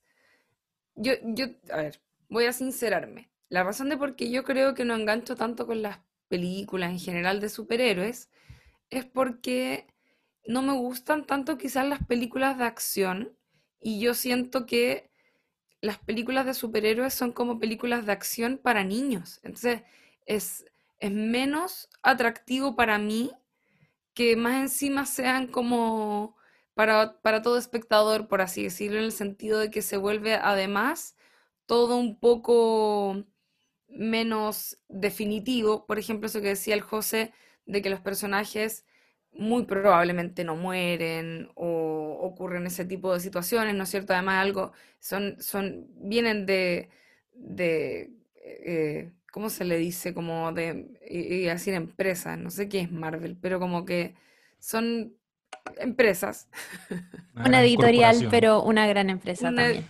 una gran empresa muy comercial. Entonces, uno como que sabe que, no sé, pues los personajes no corren tanto peligro, en general no se van a tocar temas que sean problemáticos, se va a tratar de satisfacer a la mayor cantidad de personas posible. eh, hay una intención detrás de este tipo de historias que se aleja un poco de lo que podríamos llamar quizás más artístico, por así decirlo, no, no, no en el sentido como de, oh, alta cultura o qué sé yo, sino que en el sentido de como que hay una cosa más comercial que lo atraviesa, ¿no? Em, se me cuesta a mí un poco enganchar con eso. Y claro, cuando sí ponía una historia que tiene un trasfondo un poco más emocional, por supuesto que uno se va a sentir un poco más atraído con eso, o sea, a eso, porque hay un viaje que, que te invita a, a recordar tus propias experiencias en las que te has sentido así, o todo lo que pasa con las historias de ficción, que sin embargo uno las siente muy profundamente, muy eh, vívidamente, podríamos decir. Eh, de todas maneras, igual a mí me pasó con WandaVision, que como les contaba, no tenía este conocimiento de todo lo que había ocurrido con los personajes, entonces eh, no pude llegar a sentir como ese nivel de identificación, entiendo y encontré muy heavy el capítulo cuando te explican todo. Creo que hay un capítulo en el que te cuentan todo, como ella en su infancia, después ella llegando a esta casa, que por lo que entendí era el lugar a lo mejor donde pensaban irse a vivir, y en un ataque como de pena, ira, frustración, impotencia, termina creando todo este universo. Eso lo encontré maravilloso. Como que encontré que era un gran momento y, y sin yo entender quizás bien desde antes sus razones, ahí por supuesto me quedan clarísimas. Entonces el momento en que también puedo como enganchar con lo que le ocurre a ella y cómo termina generando este universo que sin querer queriendo termina siendo tremendamente nocivo para un montón de gente porque tiene básicamente como zombies, ¿no es cierto? Tiene personas que están como, están como en Get Out, ¿no es cierto? Están atrapadas en, el, en su cuerpo pero sin poder realmente ser agentes de su propio cuerpo, entonces es una hueá terrible. Em, y eso también está súper interesante, pero me pasa que, claro, todo lo que tiene que ver más ahí como con la parte de acción y todo, vuelvo a desprenderme mentalmente un poco de la historia. Y lo que sí, perdón que haga este salto, pero mm, no entendí el final. ¿Por qué habían dos Wandas? Mira, antes de eso yo quería como hacer una acotación que yo, que yo dije que esto me, me, parecía que era como la historia de la historia de origen definitiva de ella.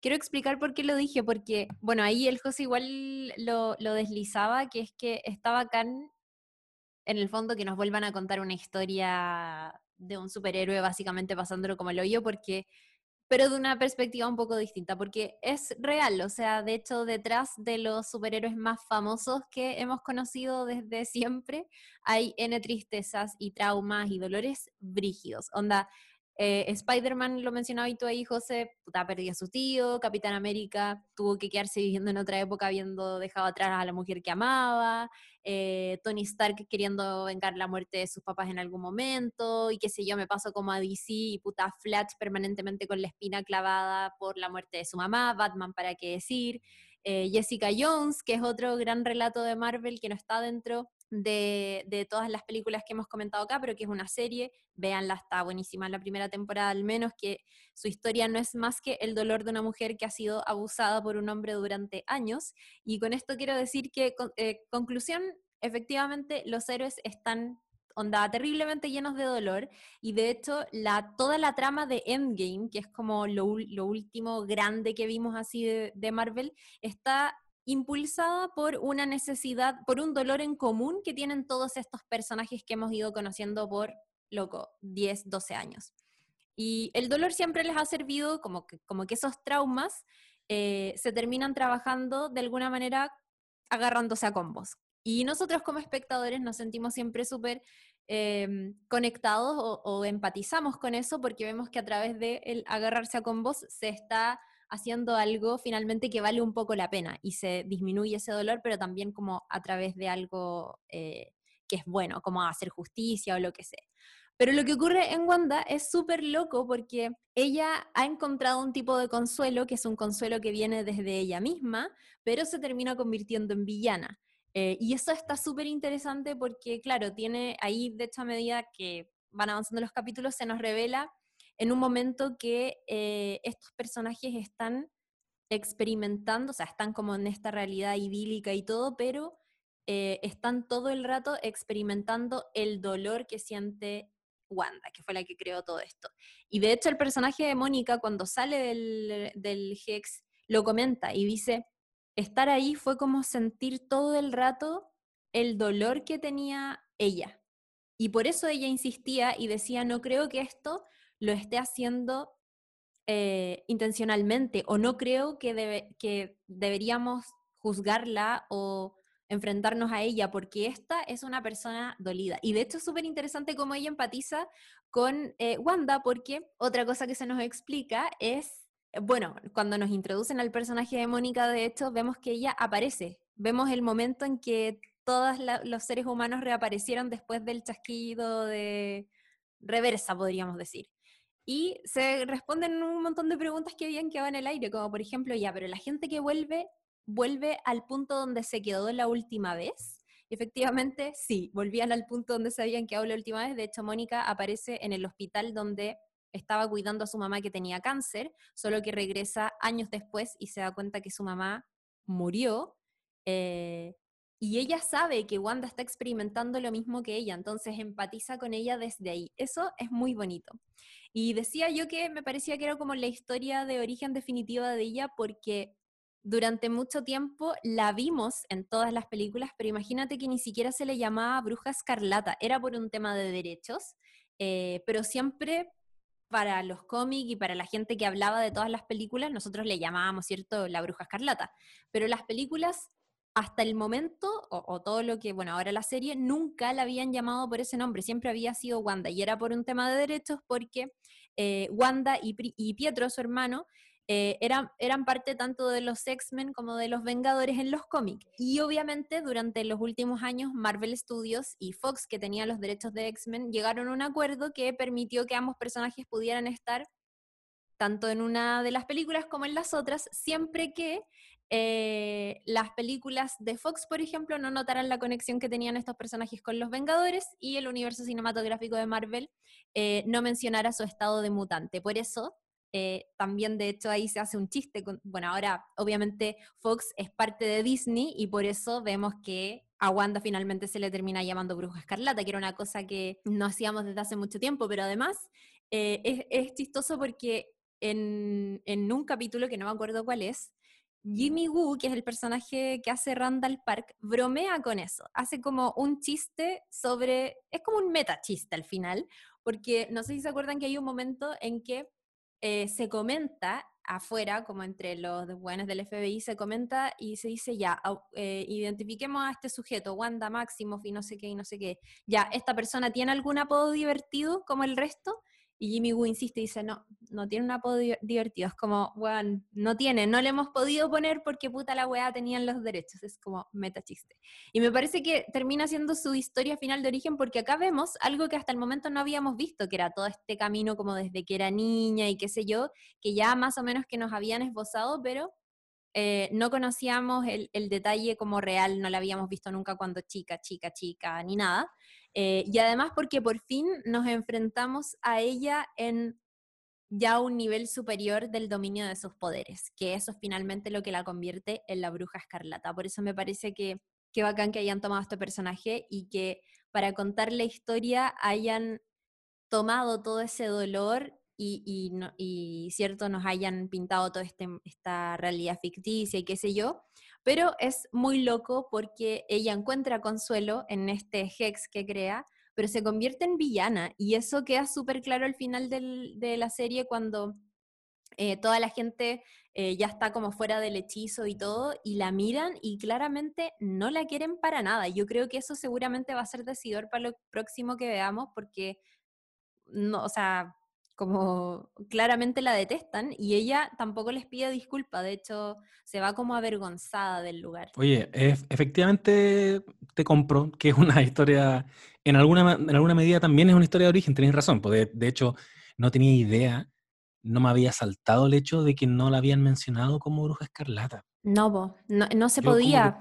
Toda la vida la había mencionado así, entonces es que todos la mencionábamos así, ¿cachai? Sí, obvio que todos sabíamos que Wanda Maximoff era la bruja escarlata y así se mencionaba cada vez que hablaban, oh, la bruja escarlata se peleó con Thanos y qué sé yo.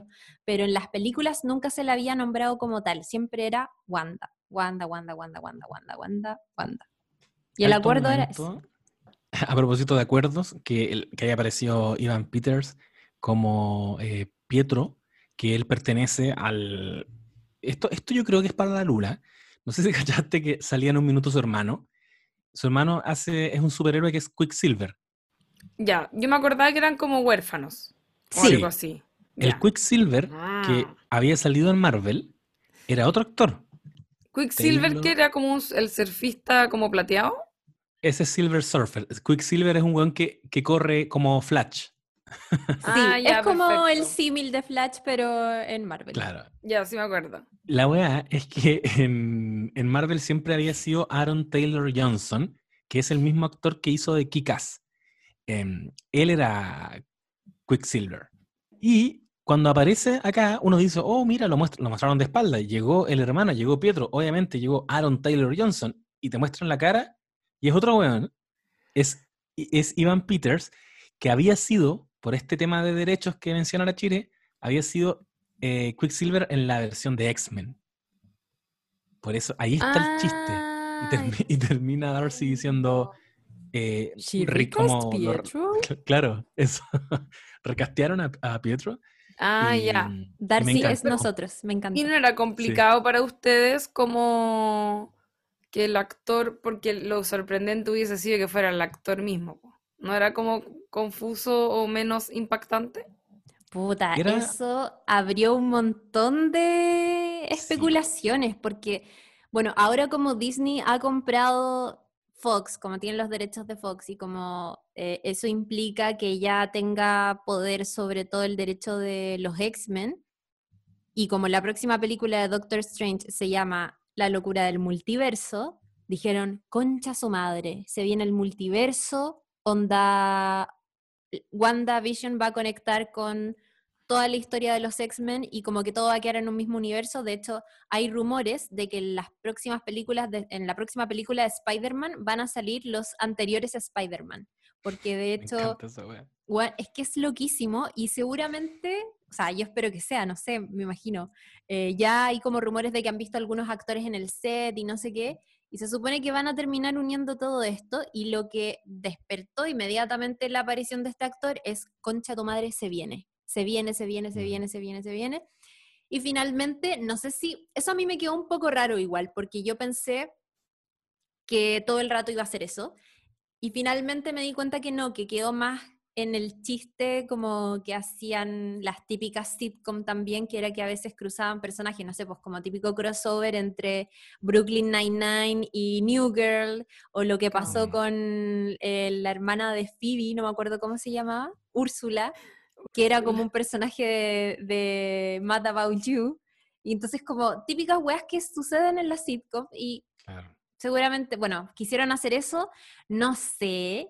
Eh, a mí se me quedó un poco raro esa aparición. Pero bueno, Yo lo disfruté Sí. como un guiño muy nerd y también mm, posteriormente cuando Wanda dice explícitamente, se refiere a Ivan Peters, algo hace, no me acuerdo qué, y dice como Kikas. Y para mí también eso es un guiño a la película Kikas, porque tanto Aaron Taylor Johnson como Ivan Peters, aparte de ser ambos eh, Quicksilver, los dos son amigos en, en Kikas. Ah, ¿y. ¿serían los dos en la misma película? Salían los dos en la misma película. Antes de ser Quicksilver, los dos. Oh, qué loco. ¿Cachai? Sí, Qué es que bacán. está llena de easter eggs, eh, WandaVision, de los cuales debo haber cachado un 5%. Como que no, no- entré en esa pasta, pero tiene que estar lleno. Me imagino que la Básicamente son tallitas internas. Sí, claro. O, o Claro, más, claro. o más que nada evidenciar, perdón, más que nada evidenciar cosas que uno también está ahí consciente de que están dando vueltas. Si es como no un secreto para nadie, que eran Sí, los mismos actores. en fin. Sí, igual el momento en que aparece este Fi- eh, Pietro, creo que le dicen como, como, fal- Ah, falso Pietro, eh, ya a esa altura se empieza a desmoronar como todo este, esta, o sea, sí, empieza ya como a caerse todo este mundo idílico porque eh, Vision ya está sospechando de que algo no está bien, en su momento la enfrenta y le dice, ¿por qué no recuerdo nada de antes de, de estar acá? ¿Por qué, qué, qué me está pasando? Em, y yo creo que ese también es un gran recordatorio de Wanda, porque ella sabe que él es Pietro, pero no es Pietro su hermano. Eh, y eso para mí se sintió como, ya, esto va a ser decisivo porque ella todo el rato sabe y desconfía de que ese no es su hermano. Y es un poco el recordatorio de que ya haga lo que haga, filo, ya tenéis a Vision acá, pero igual no podéis regresar a tus seres queridos de la muerte, ¿cachai? Es como un gran, siento, recordatorio para ella. Eh, y bueno, y de ahí en adelante, de hecho, empieza a quedarla en barrapo. O sea, ya al final de ese capítulo, eh, que es como el capítulo, digo, de ese capítulo, el de Halloween, que es el que viene después de que aparece Pietro, em, ya todo se empieza a desmoronar y ahí ella se termina enfrentando irremediablemente como al hecho de que todo esto es falso y es una realidad que se inventó. Y nos enteramos también eso. que mm, eh, este como jefe de, de los milicos, no recuerdo el nombre, el, el conche su madre le vamos a decir, que no la dejó tener el duelo que ella necesitaba, no pudo despedirse del, del cadáver porque, bueno, Ay, lo habían cortado en pedacitos. sí, porque estaba hecho de, de este metal que hay en Wakanda, Vibranium, Sí, estaba hecho de Vibranium, entonces era muy caro. Tyler Eh, eh, Hayward. el CTM, eh, nos enteramos de que, bueno, él metió la chiva de que Wanda se había robado el cadáver, él siempre tuvo el, el cuerpo de, de Vision, y casi uno podría especular que él la empujó a que ella tuviera este colapso nervioso al no dejarla ver, no, no poder despedirse y liberar toda esta energía que finalmente es la energía que él utiliza para darle vida a este Vision blanco, que es como nuevamente recuperar un arma poderosísima que tiene Estados Unidos, que ese es, como el, ese es como el rollo. Y eso nos lleva a una escena que igual la encontré bien buena, que es el, el enfrentamiento entre los dos Vision. En un capítulo que cuando tú estás viendo una serie de Marvel, y, y aquí vuelvo a citar a, a- a- vuelvo a hacer un nexo con The Mandalorian. The Mandalorian y, y, y- WandaVision son dos series que son las únicas que tiene hasta el minuto Marvel, aparte de, de la que ya se estrenó hace poquito. eh, ah, ¿Cómo se Que llama? tiene Falcon, Disney. Que tiene Disney. Que tiene Disney, tenéis razón. Bueno, y que tiene Marvel también. ¿no? Sí. bueno, de, de la plataforma de Disney Plus, ambas series tienen que lidiar con las expectativas gigantescas de un universo lleno de fanáticos y eh, ambas series te prometen algo también. Eh, Star Wars, cuando tú ves The Mandalorian, tú esperas que en algún minuto sea muy Star Wars igual, ¿cachai? Como todo bien con este western, pero igual quiero que se ponga como el Star Wars que yo conozco. WandaVision tiene eso también, obviamente. Eh, no va a ser todo el rato, no iba a ser todo el rato la sitcom, como dice la Lula. Llegamos al clímax, que es lo que a ti, Lula, no te gusta tanto, que es como la parte de acción. Y ahí cuando ya como queda la zorra. Pero el, el fan que estaba esperando ver una cosa 100% Marvel, igual ahí como que siento que queda cubierta esa necesidad, ¿cachai? Uno sabe que eso viene en algún momento. Claro, ¿Qué onda, ¿Qué onda la conversación entre los Visions? está buena. Está bueno, pero, Está buena. pero ¿por qué sigan en esa? Porque son como, son máquinas, pues, son computadores. Porque, y, y porque Es- es son unas Wikipedia. inteligencias superiores, ¿cachai? Son como Sí, una po. weá que te puede filosofar básicamente, o sea. Sí, era, Estaba es que era bueno como, era como que estaban eh, tratando de hackearse la lógica mutuamente, como, Claro. como con esta tema tu compadre, y, y se estaban tirando puros palitos. Encontré buena esa escena, eh, me queda la, la duda, si aquí quizás la chiricacha más, eh, ¿quedó vivo Vision? Bueno, el Vision imaginario no, el, el Vision de Westview no, pero ahora hay un Vision blanco, ¿es así? Sí, po. Existe eso. Sí, o sea, lo último que vimos es que White Vision eh, se, se fue, pues totalmente conmovido por todo esto, por todo lo, lo que le, lo que le entrega, toda la información que le entrega Vision del Hex, y no se sabe para dónde fue. Yo imagino que va a estar súper contrariado, o sea, porque de hecho lo último que le dijeron es como, pero si tu misión es matar a Vision, eso sería matarte a ti. Oh, hermanito, qué weá.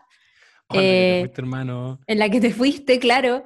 Eh, y sí, pues efectivamente ahora existe, hay, si lo quisiéramos poner así en términos súper tontos, y perdón aquí, no se me ofendan porque la gente es muy ofendida, pero pongámoslo en términos simples. Es básicamente como que un pedacito de la esencia de Vision ahora vive en White Vision, que es este, esta copia, ¿cierto?, alterada que, refabrica, que refabricaron los del FBI, básicamente, como seguridad gubernamental. White Em, Sensation. entonces, algo de eso hay, pero claramente no es lo mismo. No. Ahora, está el potencial de que sea lo mismo. Como estamos en el marco de la ciencia ficción, puede que aparezca un agente de Shield que diga, yo en este pendrive tengo la conciencia de Vision y se lo insertan y podría eventualmente Siento que, siento que esa posibilidad siempre está, como especulando. Al ser un androide, yo igual me abro a la posibilidad de que Bichon no muera totalmente. Como que las máquinas las apagáis. Sí, igual es muy... Igual es muy bonito lo que ocurre al final de la serie con Vision porque sí, es un androide y es una máquina y todo lo que queráis, pero mm, pero finalmente termina sintiendo, es como es esa conversa bonita que tienen con, con, con, Wanda, que es un pedacito de humanidad finalmente lo que termina teniendo, cuando él le dice, ¿qué soy? Que es preciosa esa parte, ¿qué soy? Y ella le dice, eres cables y todo, y eres un pedazo de la gema de la mente que, que vive también en mí, y y claro, y, ya a esas alturas habían como conectado emocionalmente muy, de manera muy profunda. Em, y, él termina, ¿cierto?, derramando una lágrima. Eso es humanidad. O sea, eso no te lo mm. hace un sintesoide, androide raro, inteligencia artificial. Em, es muy bonito cómo se le terminó presentando a Vision al final de la serie. A mí me, esa parte me conmovió demasiado y sobre todo su frase final, que es como, eh, ¿qué es el dolor si no... Oh, oh, qué, qué, terrible, weón. ¿Qué es la ausencia si no dolor? No, ¿cómo es? ¿Qué es? ¿Qué es el amor? Como cuando Luis... ¿Qué es el dolor? ¿Qué es el dolor? No el dolor. ¿Qué, es el, dolor? Sino el amor que persevera. Que era como de Griff, ¿o no? ¿De Griff? Sí.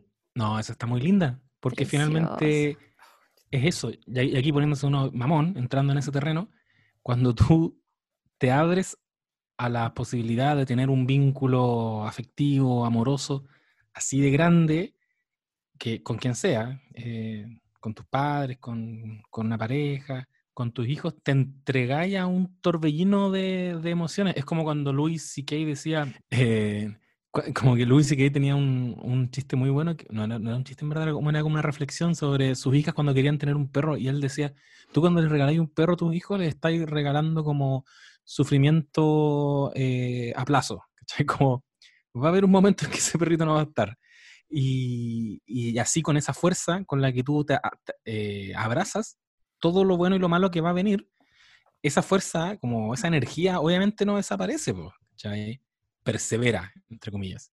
Cuando la persona ya sea que fallezca, ya sea que termina la relación, lo encuentro heavy, lo encuentro muy bueno, como, bueno, es el amor que no renuncia todavía a la posibilidad de existir, está ahí, luchándola. Y tú estás tratando de cortar esa agua y no la podéis cortar de un momento a otro, tienes que experimentar todo lo que hay que experimentar. Eh, no, hermosa frase. y, y, también muy lindo momento cuando ellos reciben este final como de la mano, mirando por la ventana, se empieza a desaparecer el Hex y empieza a desaparecer de a poco hasta que llega a la casa de ellos y, ya Bichon desaparece. Y se tiene que despedir de los niños. Brígido. Oh, loco, es terrible. Sí, es emocionante. Y, después hay una escena post-crédito. Aceptación. ¿Me pueden explicar cómo terminó esta, qué pasó al final? ¿En la escena post-crédito? ¿Por qué habían dos Wandas? Ah, eso te ¿Cómo dos Wandas? Wanda. Es que es en la escena post-crédito. Había una Wanda como persona normal y otra como como metían una como spider web así como una telaraña como atrapada. Sí. Ah ya entiendo ya entiendo ya entiendo ya entiendo. Ya escena post créditos. Lo explico yo sí, dale tú dale tú ya, la, la escena es postcrédito, bueno, un clásico del universo cinematográfico de Marvel y lo que hacen es básicamente conectar con, la, con lo próximo que vamos a ver. Entonces, muchas veces las escenas postcréditos de una película hacen referencia a la parte introductoria que vamos a ver en la siguiente cosa que nos van a contar. Eh, y lo que vemos en, la escena, en una de las escenas postcréditos de eh, WandaVision es precisamente a ella eh, dos veces la que está leyendo el libro, que está estudiando, es básicamente como, no sé si esa, esa Wanda tendrá un nombre en específico, pero para mí es como la versión astral de ella misma, que, que tiene la capacidad claramente de desdoblarse y de estudiar este libro, que es el famoso Darkhold, también conocido como el libro de los pecados o el libro de los condenados, qué sé yo, que es un libro que en en todo este universo eh, está lleno de misticismo y tiene como un conocimiento ilimitado que le da a quienes lo leen lo necesario para construir y obtener aquello que anhelan. Ahora, como muchas veces esos anhelos son fuera de los límites de lo terrenal, el libro está lleno de materia oscura y por lo tanto em, es básicamente algo de magia negra. Eh, se ha hablado, o sea, en los cómics es como un dispositivo súper eh, conocido eh, y ya entró en, toda esta historia y es lo que está leyendo Wanda. Yo imagino que con todo el poder que sabemos que tiene, de hecho, eh, lo mencionaba yo hace un rato, que Agatha eh, Harkness le dice en un momento, eres la bruja escarlata. Dentro de este libro hay todo un capítulo dedicado a ti, ¿cachai? Como que... Y de hecho una de las últimas cosas que ella le dice es, no sabes lo que puedes desatar con esto que ¿se acuerdan antes de que ella la, vuelva a convertir como en esta vecina? Le dice como, no sabéis lo que acabas de desatar. Yo me imagino que en el futuro va a tener que volver a buscar a Agatha para que la ayude. De hecho, bueno, en los cómics Agatha Harkness es como mm, eh, una especie de mm, maestra para Wanda. Ya, ella aparece por primera vez como en los 70 en, un cómic de los Cuatro Fantásticos. Em, y ahí, ahí, bueno, empieza a conectar con toda la historia de Wanda y ella es una especie de maestra que le ayuda a administrar sus poderes. Efectivamente, al igual que la, mm, en la serie, ella es como una de las brujas originales de los juicios de Salem y por lo tanto lleva viviendo más años que no sé qué. Y, es una hechicera súper poderosa y de las más antiguas que hay. Entonces tiene muchísimo conocimiento y ella es como una especie de maestra para, para Wanda. Y yo creo que en el futuro seguramente va a tener que volver por ella y ahí me imagino que no van a ser precisamente enemigas, sino que la va a tener, la va a tener que tener como aliada, porque eh, lo que vemos es que Wanda ya no solamente está con, o sea, ya experimentó algo más como de su de su total potencia poderística, por decirlo, pero además se está perfeccionando con este libro. Entonces yo creo que se viene mi comadre fuertísima, básicamente. Va a estar brígida en la nueva fase del universo cinematográfico de Marvel. Em, como liderando, yo encuentro, ¿no? Como que si es la más poderosa de todos, hay que, hay que ver qué, qué, va a pasar también con Capitana Marvel. Otra cosa que no hemos dicho, porque bueno, es muy pequeño en todo lo que se cuenta, pero cuando se le menciona a Capitana Marvel, eh, Mónica Rambo no está para nada contenta. Lula, tuviste Capitana Marvel, ¿cierto? Dijiste que te había gustado. La mujer negra que tiene como ya. Ella eh, es la niña chica que aparece en Capitana Marvel. ¿Te acordáis de esa niñita chica? Sí, pero en realidad sé eso solo porque me lo dijiste tú la otra vez.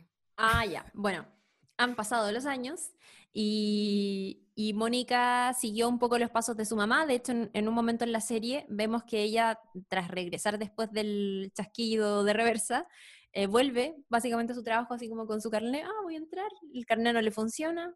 Filo, la dejan pasar y todo. Se encuentra con el eh, CTM, este grande, de, de la policía y em, hablan de su mamá, su mamá que es la misma, y bueno, en una de las puertas cuando ella va entrando se ve de hecho la foto de su mamá y todo como una de las fundadores, fundadoras de todo este asunto.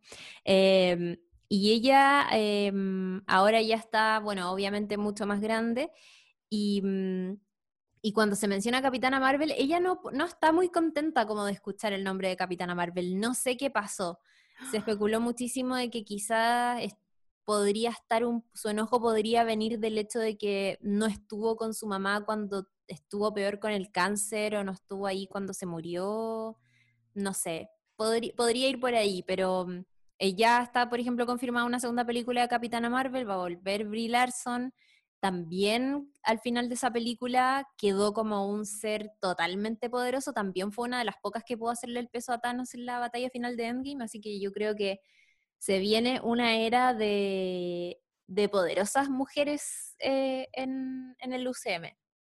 Sí, incluyendo, por ejemplo, la ídola Florence Pugh.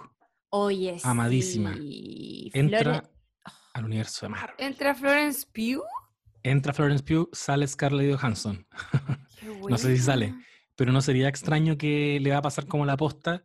Se está armando como la nueva generación. ¿cachai? Sí.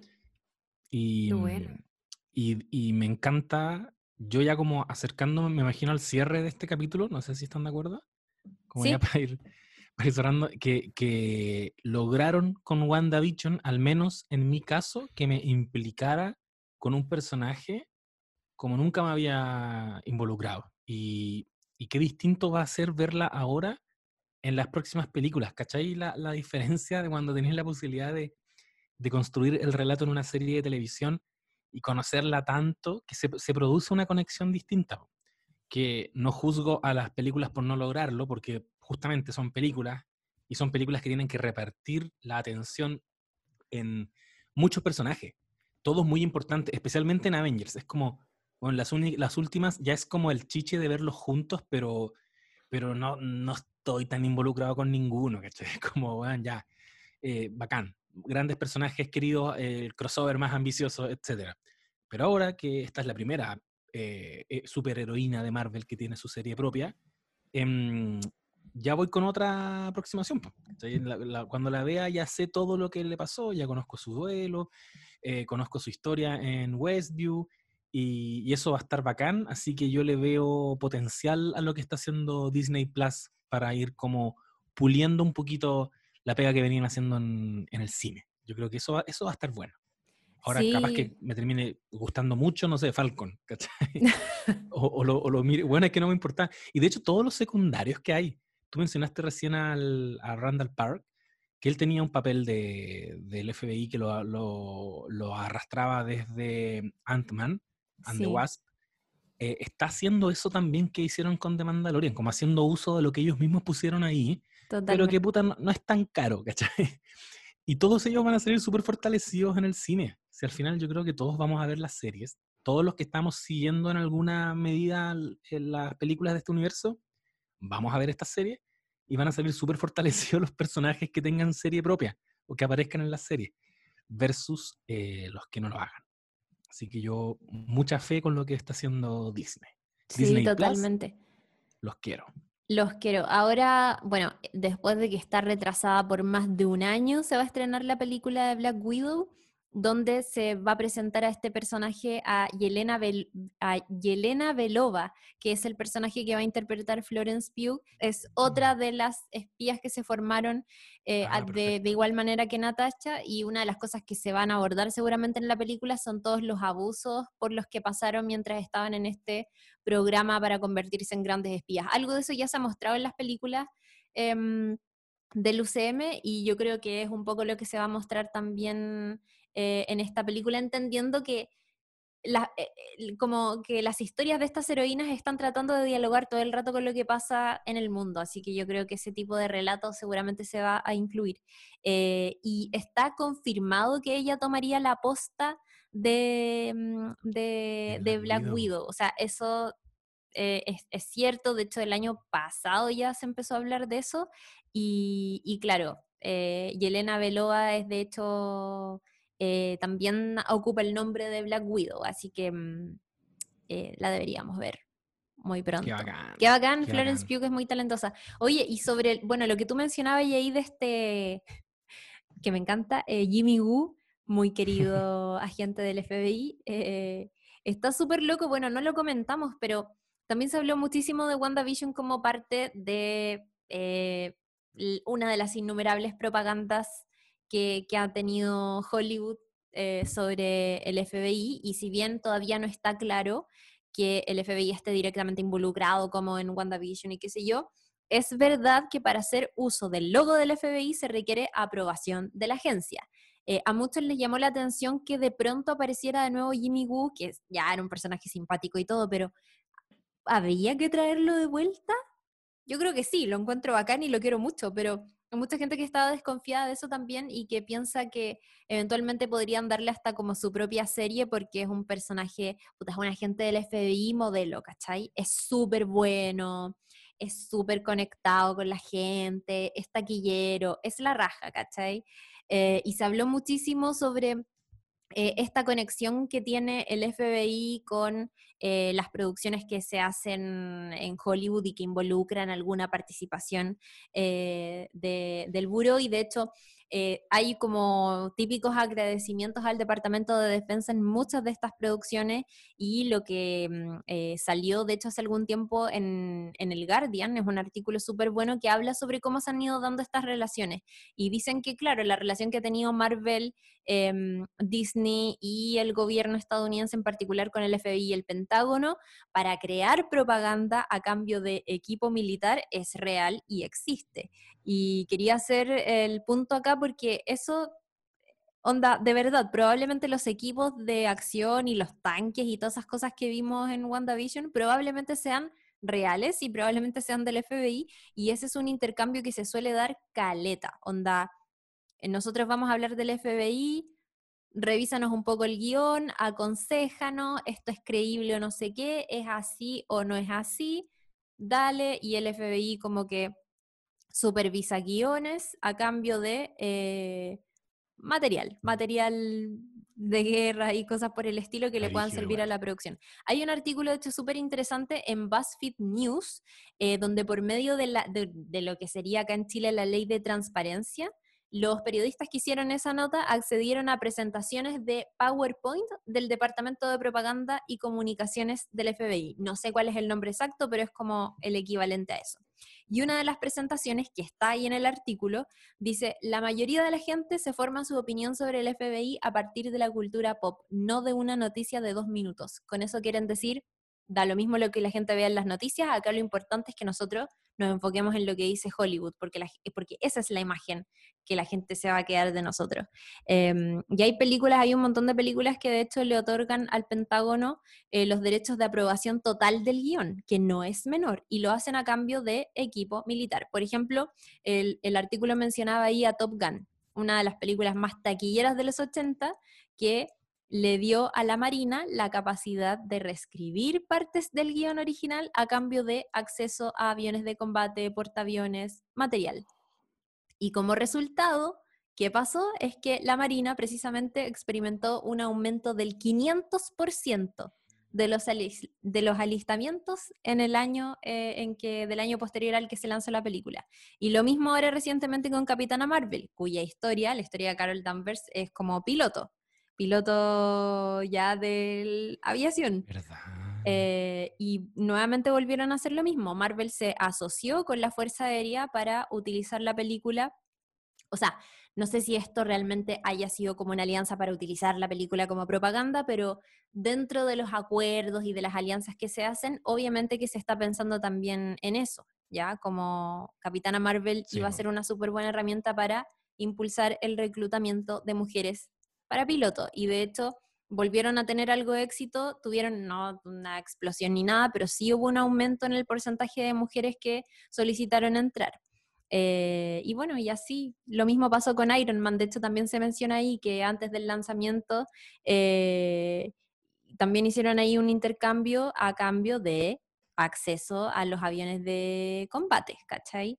Y así, bueno, un montón de cosas. Y lo que decía el artículo ahí era que básicamente el público estadounidense estaba pagando para que Hollywood creara propaganda con el objetivo de endulzar o poner de otra manera más bonita los crímenes, los crímenes que aparatos militares de esa envergadura están haciendo y cómo se está ocupando la inteligencia. Me parecía que era algo atendible de decir porque no hay que hacerle la vista gorda a estas cosas y porque también nos permite recordar de dónde vienen estos relatos que nos están gustando tanto.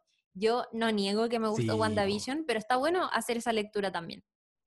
Sí, o sea, uno no puede nunca perder de vista que está viviendo una película gringa y yo creo que si bien es escandaloso que sea saber que es tan directa la, la relación entre hacer una película y la propaganda, puta, uno igual tiene que tener capacidad crítica, como que yo igual sé que están, algo están blanqueando los gringos siempre, a menos de que sea cine muy indie y muy subversivo y, que te esté hablando desde un lugar muy específico. Si no es así, igual, igual es cine gringo. Yo creo que al menos en Latinoamérica eso lo tenemos clarísimo. Como mm. que disfrutáis la película, pero yo no le voy a poner eh, velitas, no le voy a prender velitas a, ni a la CIA, ni a la FBI, ¿cachai? Puta, quizás para los gringos es distinto, pero para uno al menos como que Yo creo. logra hacer esa diso- disociación. Y quiero decir que la Lula está muriendo en este momento. se nos Sí, está dormida, muriendo, así pero ya estamos terminando el capítulo. Sí, igual manso dato el que te tiraste, estuvo bueno lo del... No, y es que, es que además me parece que después de todo lo que ocurrió con el Capitolio, que, que yo Sí, todavía no entiendo, o sea, yo creo que mucha gente todavía no logra entender cómo fanáticos republicanos lograron burlar la seguridad de un lugar, o sea, de uno de los lugares más importantes y que debería tener mayor seguridad en Estados Unidos, ¿cachai? Es, es como que uno no se explica eh, cómo estos hueones, qué- qué- quiénes eran, ¿cachai? Eran como fanáticos X. Y imagínate todo lo que lograron hacer y el FBI, ¿dónde estaba? ¿Dónde estaba la inteligencia, cachai? Entonces, Oye, como que también uno se queda con la sensación de ya todo lo bacán que te muestran las películas. Come Más on. Es así. ¿Hay cachado la, esta mina, cómo se llama, la Ocasio Cortés? Que contaba, contaba otra vez su relato Ah. de cuando vivió eso, que la buena decía como estaba en su oficina y escuchaba, cachó que los buenos habían entrado obviamente, y escuchaba en los pasillos así como, ¿dónde está? Onda, la, la estaban buscando a ella, obviamente, y le mira como fondía en el baño viendo pasar su vida ante sus ojos, básicamente. Bueno, lo encontré así terrorífico. No, ter- del terror, mal. Qué miedo, gringos Mal, mal, mal, mal, mal, mal, mal. Una buena. Frase para terminar un podcast de WandaVision, gringos culiados. Igual eso hay que recordarlo también. Claro, uno no puede olvidar estas cosas. Eh, ya, pues así que bacán, de aquí en adelante se vienen otras cosas y eso no hay que olvidarlo. De hecho, esta película, o sea, de hecho, esta serie ya conectó con Doctor Strange in the Multiverse of Madness, que es lo próximo que viene, donde ya se confirmó que Wanda va a estar. Em, así que bacán, y además lo que yo les decía, pues que en los últimos meses también han surgido varios rumores de que podría estar Andrew Garfield o Tobey Maguire junto a Tom Holland en la próxima película de Spider-Man, así que eso viene. De hecho, ya medio que nos dieron ahí una probadita con las escenas postcréditos de Spider-Man Far For- From Home, donde sale J.K. Simmons, que interpretaba en las antiguas películas de Spider-Man a este director del, periódico, del periódico donde trabajaba, Peter Parker, clásico, eh, y ya apareció, Mm. entonces probablemente, probablemente esas cosas van a conectar, pero bueno, Me vamos a tener que esperar. Hay que ver eh, mm, Falcon y el Soldado de Invierno y Loki, que va a salir en mayo, si no me equivoco. Y Lula, y la gente que no sea tan aficionada a este cine, igual échenle una mirada a Spider-Man Into the Spider-Verse, algo así, es, ¿no? Spider-Verse. sí, no, es que es maravilloso. A propósito de mu- multiversos eh, y animación, y, o sea, no hemos hablado de animación, pero y es música una- una y actuaciones de voz. Chao. ya. Esa es una de las películas seleccionadas con pinzas. Esas que no te vamos a hacer, así como tú no hiciste ver Telman Luis, no te vamos a hacer ver con la chiri cualquier wea de Marvel. Ve, eh, eh, no sé Oh, cómo wea se llama. Spider-Verse. Spider-Man Into the. Spider-Verse, que ganó. Oscar, de hecho, mejor película sí, sí. animada, toda la wea. No Wea recuerdo. buena. Buena. Sí, buenaza. Oye, Buena, ¿Eso buena. dónde está? En, está en HBO, Sí. parece. ah, mira, O en Amazon. Capaz que una de en. Disney o no. No. No, ah, no, ya. Y quiero decir en este momento, eh, con la venia de mis amigas, que ustedes ya saben que con mi señora esposa y un par de amigues tenemos eh, un emprendimiento de poleras de, con motivo de serie de televisión, porque soy la persona más monotemática de este país. Yo hablo de series, no sé nada más en la vida. Em, y la tienda se llama arroba de series y queremos regalarles una polera maravillosa diseñada por Roberto Duzán sobre la serie WandaVision. Así que atentes a nuestras redes sociales porque mañana mismo, es decir, este día domingo, va a estar publicado, día domingo 21, va a estar publicada, van a estar publicadas las bases para que se ganen eh, esta polera que ya se imaginarán qué frase tiene. No, no, no la tengo que decir yo. Eso. Con eso yo me despido en todo caso. Lo dejo hasta acá. Adiós, Súper bueno. Buen regalo. Bueno, eso ha sido nuestro capítulo número 73 de No Sabes Nada Podcast. Recuerden, si les gustó este epi, recomendarlo a alguien más que le podría gustar y seguirnos y comentarnos cualquier cosa que vaya saliendo en arroba no sabes nada podcast y también, eh, bueno, nosotros en nuestras redes sociales individuales también estamos siempre comentando cosas y, y cuestiones por el estilo. A mí, de hecho, me pueden escuchar de lunes a viernes a las 11.30 en Satélite Pop en subela.cl donde estoy hablando de cine, películas y música y todo eso y me siguen en Chirimoy Alegre. Los TKM los dejo con mis compañeros. Chao, chao a todos. ¡Oh, Yo- que la wea. No, no, yo, yo No. iba a decir arroba, arroba urgente difundir en Twitter, arroba buena pic en Instagram. eh, y Lula, eh, perdón, porque esto se alargó demasiado y tú tienes que ir a dormir. Sí, perdón. Eh, bueno, Vaya, amiga. si quisieran seguirme en alguna red social, Lula la del barrio en Twitter e Instagram, no se basen necesariamente en mi opinión en este capítulo donde no cachaba tanto. Eh, en, en otras cosas soy más matea, en, en otro tipo de, quizás, de, de universos que no sean Marvel. Lo siento, no tuve infancia. Como por ejemplo el capítulo de Delman Luis, donde la Lula sacó mansa disertación. Vayan a escucharlo. por ejemplo. Y me pueden escuchar, ah, perdón, y me pueden escuchar si quieren también los miércoles, espero que necesidad. Otro podcast que tengo por ahí. Ya verás. ¿Verdad? Adiós, Ya. amigos, los quiero.